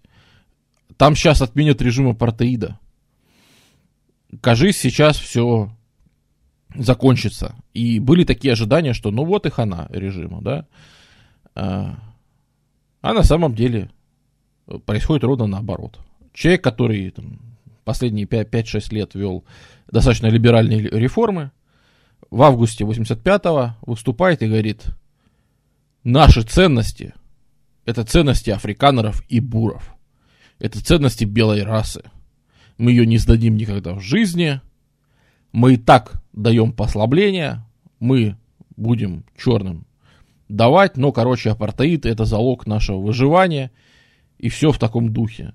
То есть сказать, что это сконфузило местных, это ничего не сказать. Это несколько лет шли реформы на либерализацию, и тут так называемая речь Рубикон, она так и вошла, э, даже есть, ну, как это сказать, в публицистику она так и вошла, называется «Речь Рубикон», э, после которой стало понятно, что, в общем-то, это все еще надолго. И когда стало понятно, что все надолго, то, во-первых, дома многие даже белые стали относиться к этому плохо, и стало теряться доверие даже среди белых людей, для которых, казалось бы, бота и работал, я же это типа для вас все делаю. Но молодые белые люди, они, которые уже выросли там при режиме апартеида, они уже видели, что это, ну, то есть, если ты выезжал из Южной Африки и приезжал в любую цивилизованную страну, люди узнавали, откуда ты, и так смеривали тебя таким взглядом, как будто бы ты детей на завтрак ешь. И это, конечно, мало кому приятно. И это одна, из причин, почему, кстати, из Южной Африки начинают выезжать постепенно специалисты хорошие. Уже в 80-х они оттуда выезжают. Еще режим апартеида, еще все, еще все в порядке, все прекрасно. Но они уже выезжают. Это очень интересное явление. Потому что среди интеллектуалов им неприятно находиться в стране, которая ведет такую политику.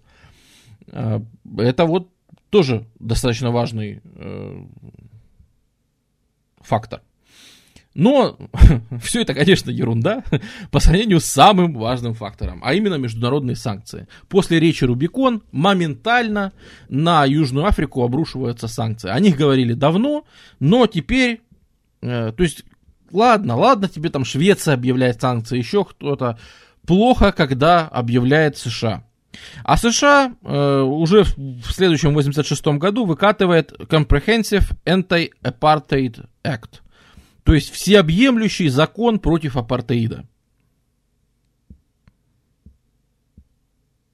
И заставляет сделать также Британию, в которой там включены санкции по всем секторам экономики. Мы прекращаем все взаимодействие, прекращаем закупки, прекращаем откупки, прекращаем там обмен специалистами, там вообще все на свете. А, плюс, э, не забываем, что, конечно же, в Южной Африке есть, но в Южной Африке есть деньги и все остальное, но в Южной Африке последние сто лет так складывалась экономика, ну, в силу особенностей алмазов золота, что, грубо говоря, Южная Африка не старалась развивать у себя то, что ей было не присуще. Ну, то есть, грубо говоря, в Южной Африке считалось так, что если нам чего-то не хватает, мы это всегда себе купим. А тут против тебя вы, выкатывают санкции, которые, собственно, запрещают тебе покупать. Например, в стране нет нефти. Вообще нет. А нефть страну просто рубанули, обрубили. И вообще подобные вещи. То есть, на самом деле, этот Comprehensive Act, он, он очень сильно ограничивал сотрудничество. А потом такое же делает Британия. Ну, конечно, под давлением э, своих либористов, которые тогда побеждают на выборах. Э, ну, или, по крайней мере, очень мощные. То есть, надо им хоть что-то дать. Э, наверное, все-таки не побеждают. Это что-то махнул. Нет, не побеждают. Э, в любом случае, конечно же, там СССР с поддержкой партии СССР, полити... СССР поддерживает любую политическую оппозицию. То есть вообще-то все, что мы обсуждаем, Африканский национальный конгресс, там еще что-то, вообще-то это все официально запрещено в ЮАР. А плюс в Южной Африке еще вообще-то 79-го, по-моему, года началась рецессия.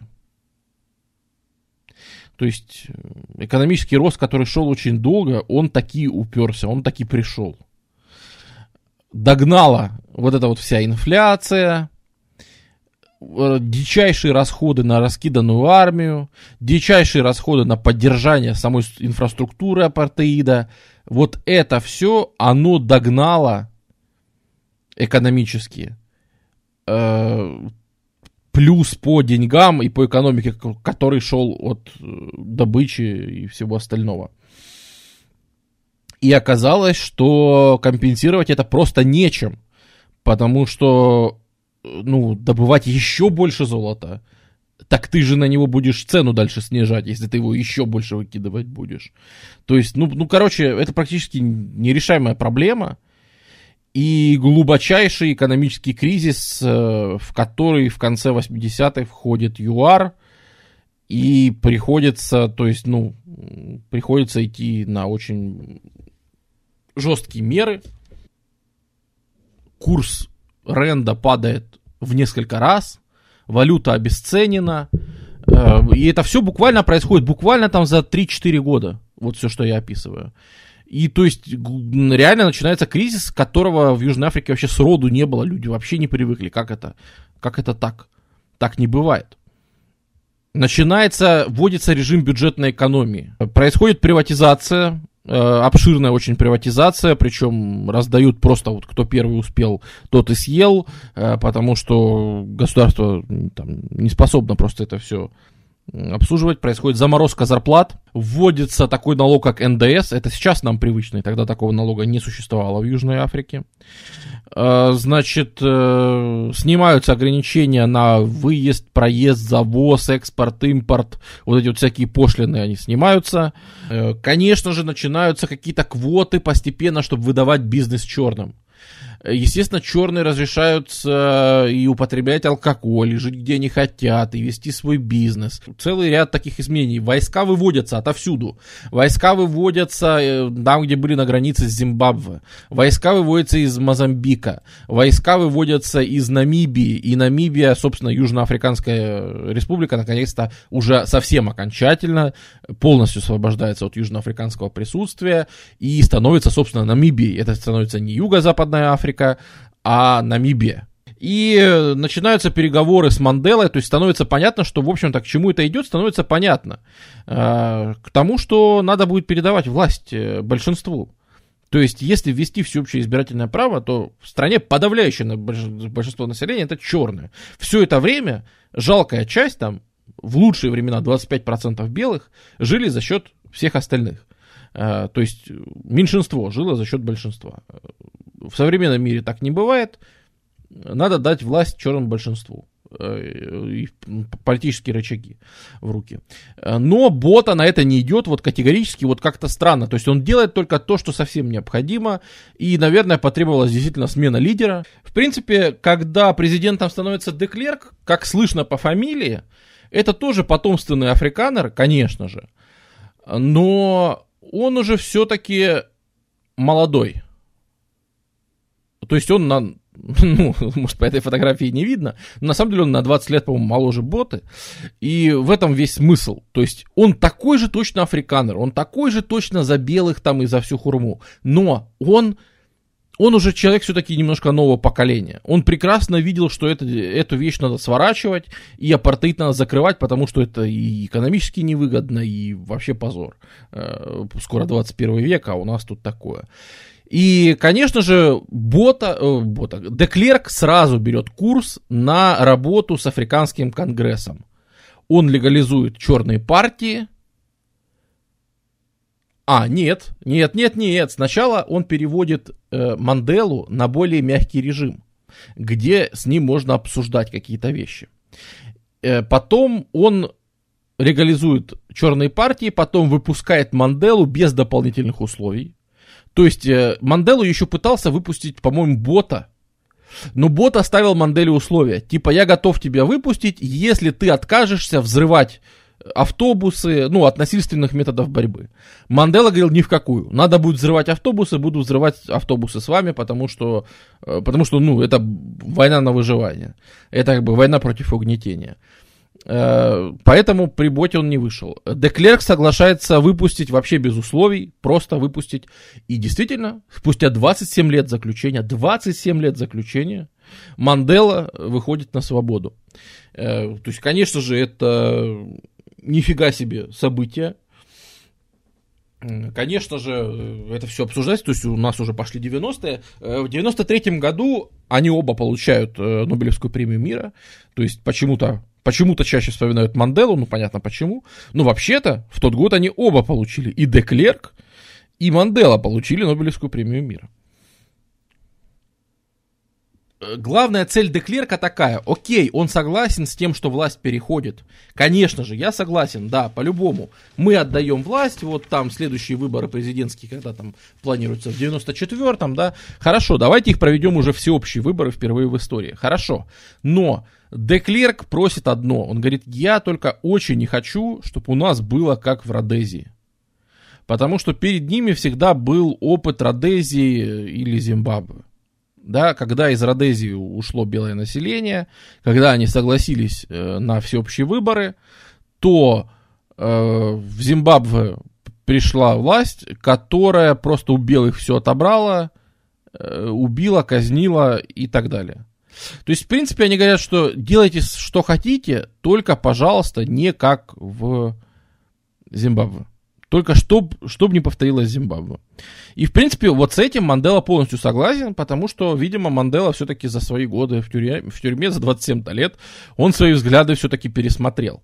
Потому что вот дальше становится вещь, за что помнят Манделу, да, ну что он сначала получил Нобелевскую премию мира, а потом уже сделал те вещи, за которые, ну, наверное, можно как-то его обсуждать за то, что личность там известная.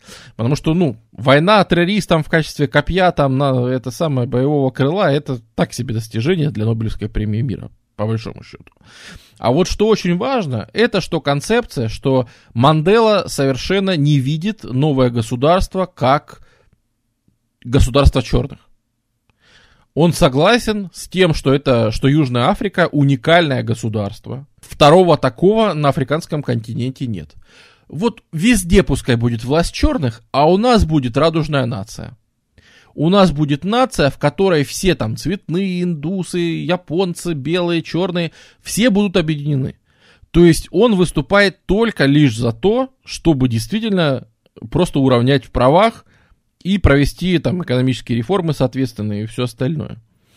И это сразу станет понятно, потому что, например, э, будет организована, например, комиссия по примирению, на которой начнут разбираться, ну, например, преступления апартеида, и, а там были, там очень жесткие преступления были, то есть там, я же говорю, уничтожение, ну, там просто школьников, вот я же говорю, школьники в Савата, которые вышли в 77-м, что ли, или 6 году, вышли протестовать против обучения на африканц. Их перестреляли. И там большинство погибших было, ну, дети обычные, школьные, и по ним полиция просто вела огонь, убивала. Вот, то есть, да, были такие реально вещи. С другой стороны, э, были вещи, когда стали обсуждать, что типа американский конгресс и вот те вот вообще, что все эти партии, они никогда, мол, не занимались терроризмом. Типа, они не согласны с определением терроризм. Это же, ну, мы атаковали режим апартеида и все. Мандела сам выступил, говорил, я был таким же террористом, я сидел за дело, я видел, как в, Америк... в Африканском конгрессе партийцами, однопартийцами права человека нарушались еще хуже, чем при апартеиде. Я видел пытки пленных, я видел взрывы автобусов и так далее. И он их описывает, и тоже в них участвует, и указывает на людей, и в том-то и дело, что это человек, который не пошел по пути Зимбабве, это, наверное, большое его, ну, если говорить о достижениях, потому что с экономической ситуацией все получилось очень сложно. Страна уже была в пике, она уже вошла в кризис и летела просто в тартары реально. И то есть это были уже люди, которые пытались остановить ее полет. Они не начали этот кризис, они пытались... Они поймали страну, там, Деклерк и после него Мандела, да, страну, которая уже разогналась лететь. И они пытались ее остановить, ну, а что? Ну, а дальше, ну, как, как получилось. Получилось, как получилось. Потому что, конечно, как эту ситуацию разрулить без кровищи, то есть... На, чего, самое главное, чего не случилось, это не случилось следующей Замбии, Мозамбика, Зимбабве, э, Анголы. Не случилось массового кровопролития именно в отношении белых. И какого-то, знаешь, операции «Исход», когда они просто все закрывают, все уходят. Конечно, и белые об этом позаботились, потому что когда шло, шла подготовка к выборам 94 -го года, э, африканеры вспомнили, что они африканеры, стали свои дачи, свои поселки, свои фермы обтягивать колючей проволокой, ставить бетонные стены, пулеметные гнезда, бронировать свои машины и так далее, говорят, так, а теперь, а теперь давай всеобщие выборы, вот. Э, ну и Деклерк, например, еще в 90-м году Деклерк сказал, что я, конечно, не расист, но ядерное оружие я неграм не дам. И ЮАР является первой страной, в истории, которая, то есть многие считают, что бывшие советские республики первые отказались от ядерного оружия. Нет. Первой страной, которая отказалась от ядерного оружия в истории, была ЮАР. Сама себя сложила из средств доставки, и само ядерное оружие было уничтожено, там 6, по-моему, этих самых бомбочек. Да, поэтому, я думаю, Манделу во многом не переизбрали, потому что от Манделы-то ожидалось, что он как раз сделает все правильно. Э, лозунг экспроприация без компенсации, да, это, это лозунг популярный сегодня, в этом году. Он был популярен и, и 25 лет назад. Какая ситуация на тот момент была в Бантустанах? Ну, это просто как государство относилось к Бантустанам? Там сначала были автономии, потом государство сказало, знаете что, вообще, самоуправляйтесь. Это стали практически независимые государства. И Бантустаны, там по сути, вся власть принадлежала местной мафии. То есть это криминализованность на стопроцентная. То есть это ситуация, при которой местный наркобарон является одновременно и премьер-министром Бантустана. Да? И так было практически во всех Бантустанах. Были исключения, там Сискей был хороший Бантустан, так называемый. Э, были Бантустаны, которые использовались как, э, то есть в ЮАРТа запрещены, например, казино. А Банту, в Бантустане в каком-нибудь разрешено. И, конечно же, это местный Лас-Вегас, куда все катаются, там и там все, все азартные игры, преступности, все остальное. Проституция запрещена в ЮАР, а где-нибудь в Сиске или в Транске разрешена. М? Знаешь, все ездят туда. Такие вот дела. То есть это же все тоже очень... Ну, а естественно, это, ты можешь представить, какая это почва для э, этого, для преступности. То есть бантустаны это, это просто, это адская, это стопроцентная коррупция и криминалитет вообще, в которых жить, ну, конечно, просто нереально. Что значит сделать как правильно? Ну, Каутский ожидали, что Мандела просто скажет черным, грабьте белое население, забирайте свое. А Мандела Э, просто страшно. Ну, он потерпел, то есть репутационно он самоубийство сделал, потому что он стал защищать белых.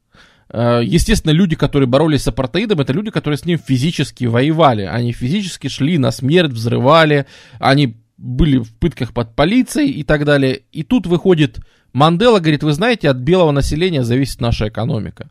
Наша экономика в руках белого населения. Если мы сейчас у белого населения это все отберем, то мы потеряем все рычаги управления этой экономикой, и мы потеряем и наших белых, и нашу экономику.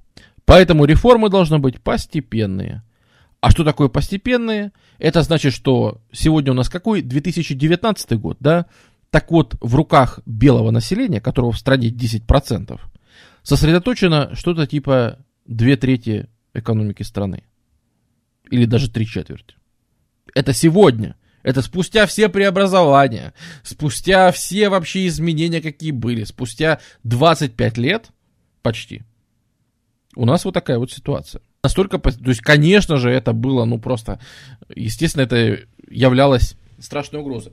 Плюс Мандела, конечно, голову сложил на то, чтобы удержать в стране белую элиту. Типа, делайте, что хотите, не уезжайте. Пожалуйста, укрепляйте, пожалуйста, делайте, что хотите, переезжайте, живите, где там. Ну, например, белое население стало внутри. ЮАР действительно началась. Миграция довольно сильная. А, потому что... Что произошло, когда открыли границы? Из Бантустана все хлынули в города. В первую очередь в Йоханнесбург, в Приторию, ну, короче, вот в северные. И куда все хлынули? Правильно, в самые престижные районы. Раньше негру пройтись по центральному району Йоханнесбурга было нельзя. А теперь он туда может попасть и делать, что хочешь. Буквально за пару лет эти районы превращаются из элиты мировой, где там ходили, я не знаю, самые, самые просто самые элиты вообще этого мира, они буквально за пару лет превращаются в трущобы и вообще в тауншипы, в которых просто на фоне небоскребах, в которых нет света, газа, все отключено, э, на первом этаже сваливают мусор, э, в окнах жгут костры и так далее. То есть полнейшая жесть. А с другой стороны, где-нибудь на окраинах, в бывшей Сабурбии, где раньше просто жили люди, разрастается уже новый финансовый район, новый совершенно, который и туда переезжает вся современная жизнь. Да? Плюс белые чаще все-таки едут туда к своим корням, к Яну Ван Рибеку, возвращаются в, на мыс Доброй Надежды, э, чаще едут в Кейптаун и туда вот, туда вот, э, на побережье больше, э, там больше концентрируется белых. Э, ты говорил, что черные ЮАР жили лучше, чем в остальной Африке. В Бантустанах тоже неплохо жили. Да, даже, даже если брать Бантустаны, да. То есть это ужасная жизнь. Но надо себе представлять, как жили черные в ЦАР, в Конго там и так далее. То есть где средняя продолжительность жизни 30 лет. В Бантустанах, вообще-то, в некоторых Бантустанах были черные университеты. Ну, не, не университеты, это скорее ПТУ, которые готовили ну, по профессии, но это сейчас таким нигде в Африке, это сейчас там какая-нибудь Нигерия, да, есть, в которой все, по-моему, Нигерия уже по экономике ЮАР обогнала сейчас, или, ну, или, или близко. То есть это сейчас уже никого этим не удивишь. А тогда, когда-то, в 60-х, 70-х, да ты что, да ты что, это было, это было немыслимо, такой уровень жизни, чтобы была школа или больница. Ну, например, белое население в ЮАР продолжает расти оно в процентном соотношении уменьшается, и это правда, но оно уменьшается за счет того, что становится больше черных и, и индусов, а не за счет собственного увеличения. То есть в том-то и дело, что количество белых поштучно, их продолжает увеличиваться в ЮАР. Не сильно, но продолжает увеличиваться. И это резкая разница с да, да, в общем-то, со всей остальной Африкой, наверное. И в этом во многом сложно недооценить, какая в этом заслуга Манделы. Вот за что люди э, если кто-то говорит, что Мандела, Мандела, э, можно махнуть рукой и сказать, да, э, типа террорист. Был когда-то, да, и террористом был. А с другой стороны, и вот такие вот вещи тоже делал. Э, сказал, нет, не будем ломать устройство. Но с другой стороны, он уже следующие выборы проиграл, и после него пришли люди, которых, конечно, сожрала коррупция. Ну, то есть это бич, наверное, всей Африки. Э, это бич, наверное, вообще всего постколониализма. Когда уходит государство и приходят местные элиты, э, ну, вот что-то что-то с ними всегда такое. Ну, не знаю, это закон какой-то уже. То есть местные, которые приходят, говорят, мы давайте, мы, мы хотим быть независимы. И как только они приходят, они между собой это все распределяют, потому что коррупция в ЮАР это просто притча во языцах. Э, как там у президента Зумы, по-моему, да? Где он там был? Я его даже выносил, конечно. У президента Зумы, у него такие угодья личные были, что по государственной там декларации это значилось как государственные резервы для спасения пожаров. А оказалось, что это у него бассейны там такие. И какие-то аквапарки, и там что-то вообще невозможное. Но оно было такого размера, что по декларации это происходило как водохранилище вообще там государственное. Или что-то вроде того. То есть там масштабы коррупции, конечно, в Южной Африке, особенно после Манделы, это, это просто что-то с чем-то там, ну, просто жесть. И, конечно, вот все это богатство Южной Африки, как говорится, куда пошла экономика? Да, экономика, она продолжала лететь в тартарары, наверное, до конца 90-х. Вот, и, конечно, ничего из этого хорошего не получилось. И Южная Африка уже давно не является в топе мировых экономик.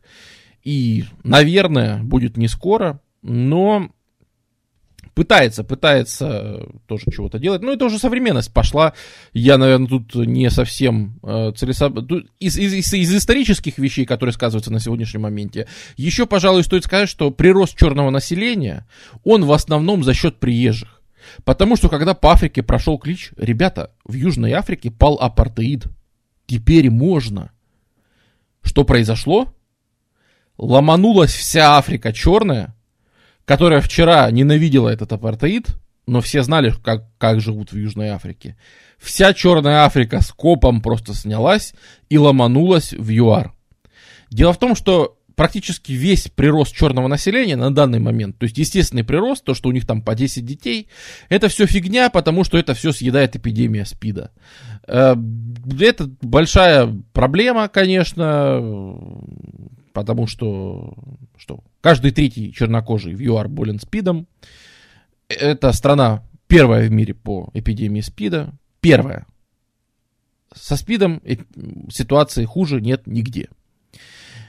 Именно к ЮАР относятся все те истории африканские, ну или многие из них, которые вы могли слышать, страшные, да, когда человек, занимающий важный государственный пост, э, министр чего-то там, я уже не помню, выходит и прилюдно говорит о том, что э, СПИД это выдумка белых, э, значит, всяких ученых, что СПИД они придумали, никакого СПИДа не существует на самом деле. Это в стране, где каждый третий болен он говорит о том, что спид придумали белые, и, и как бы сходи в душ, помойся, и ты отмоешь любой спид.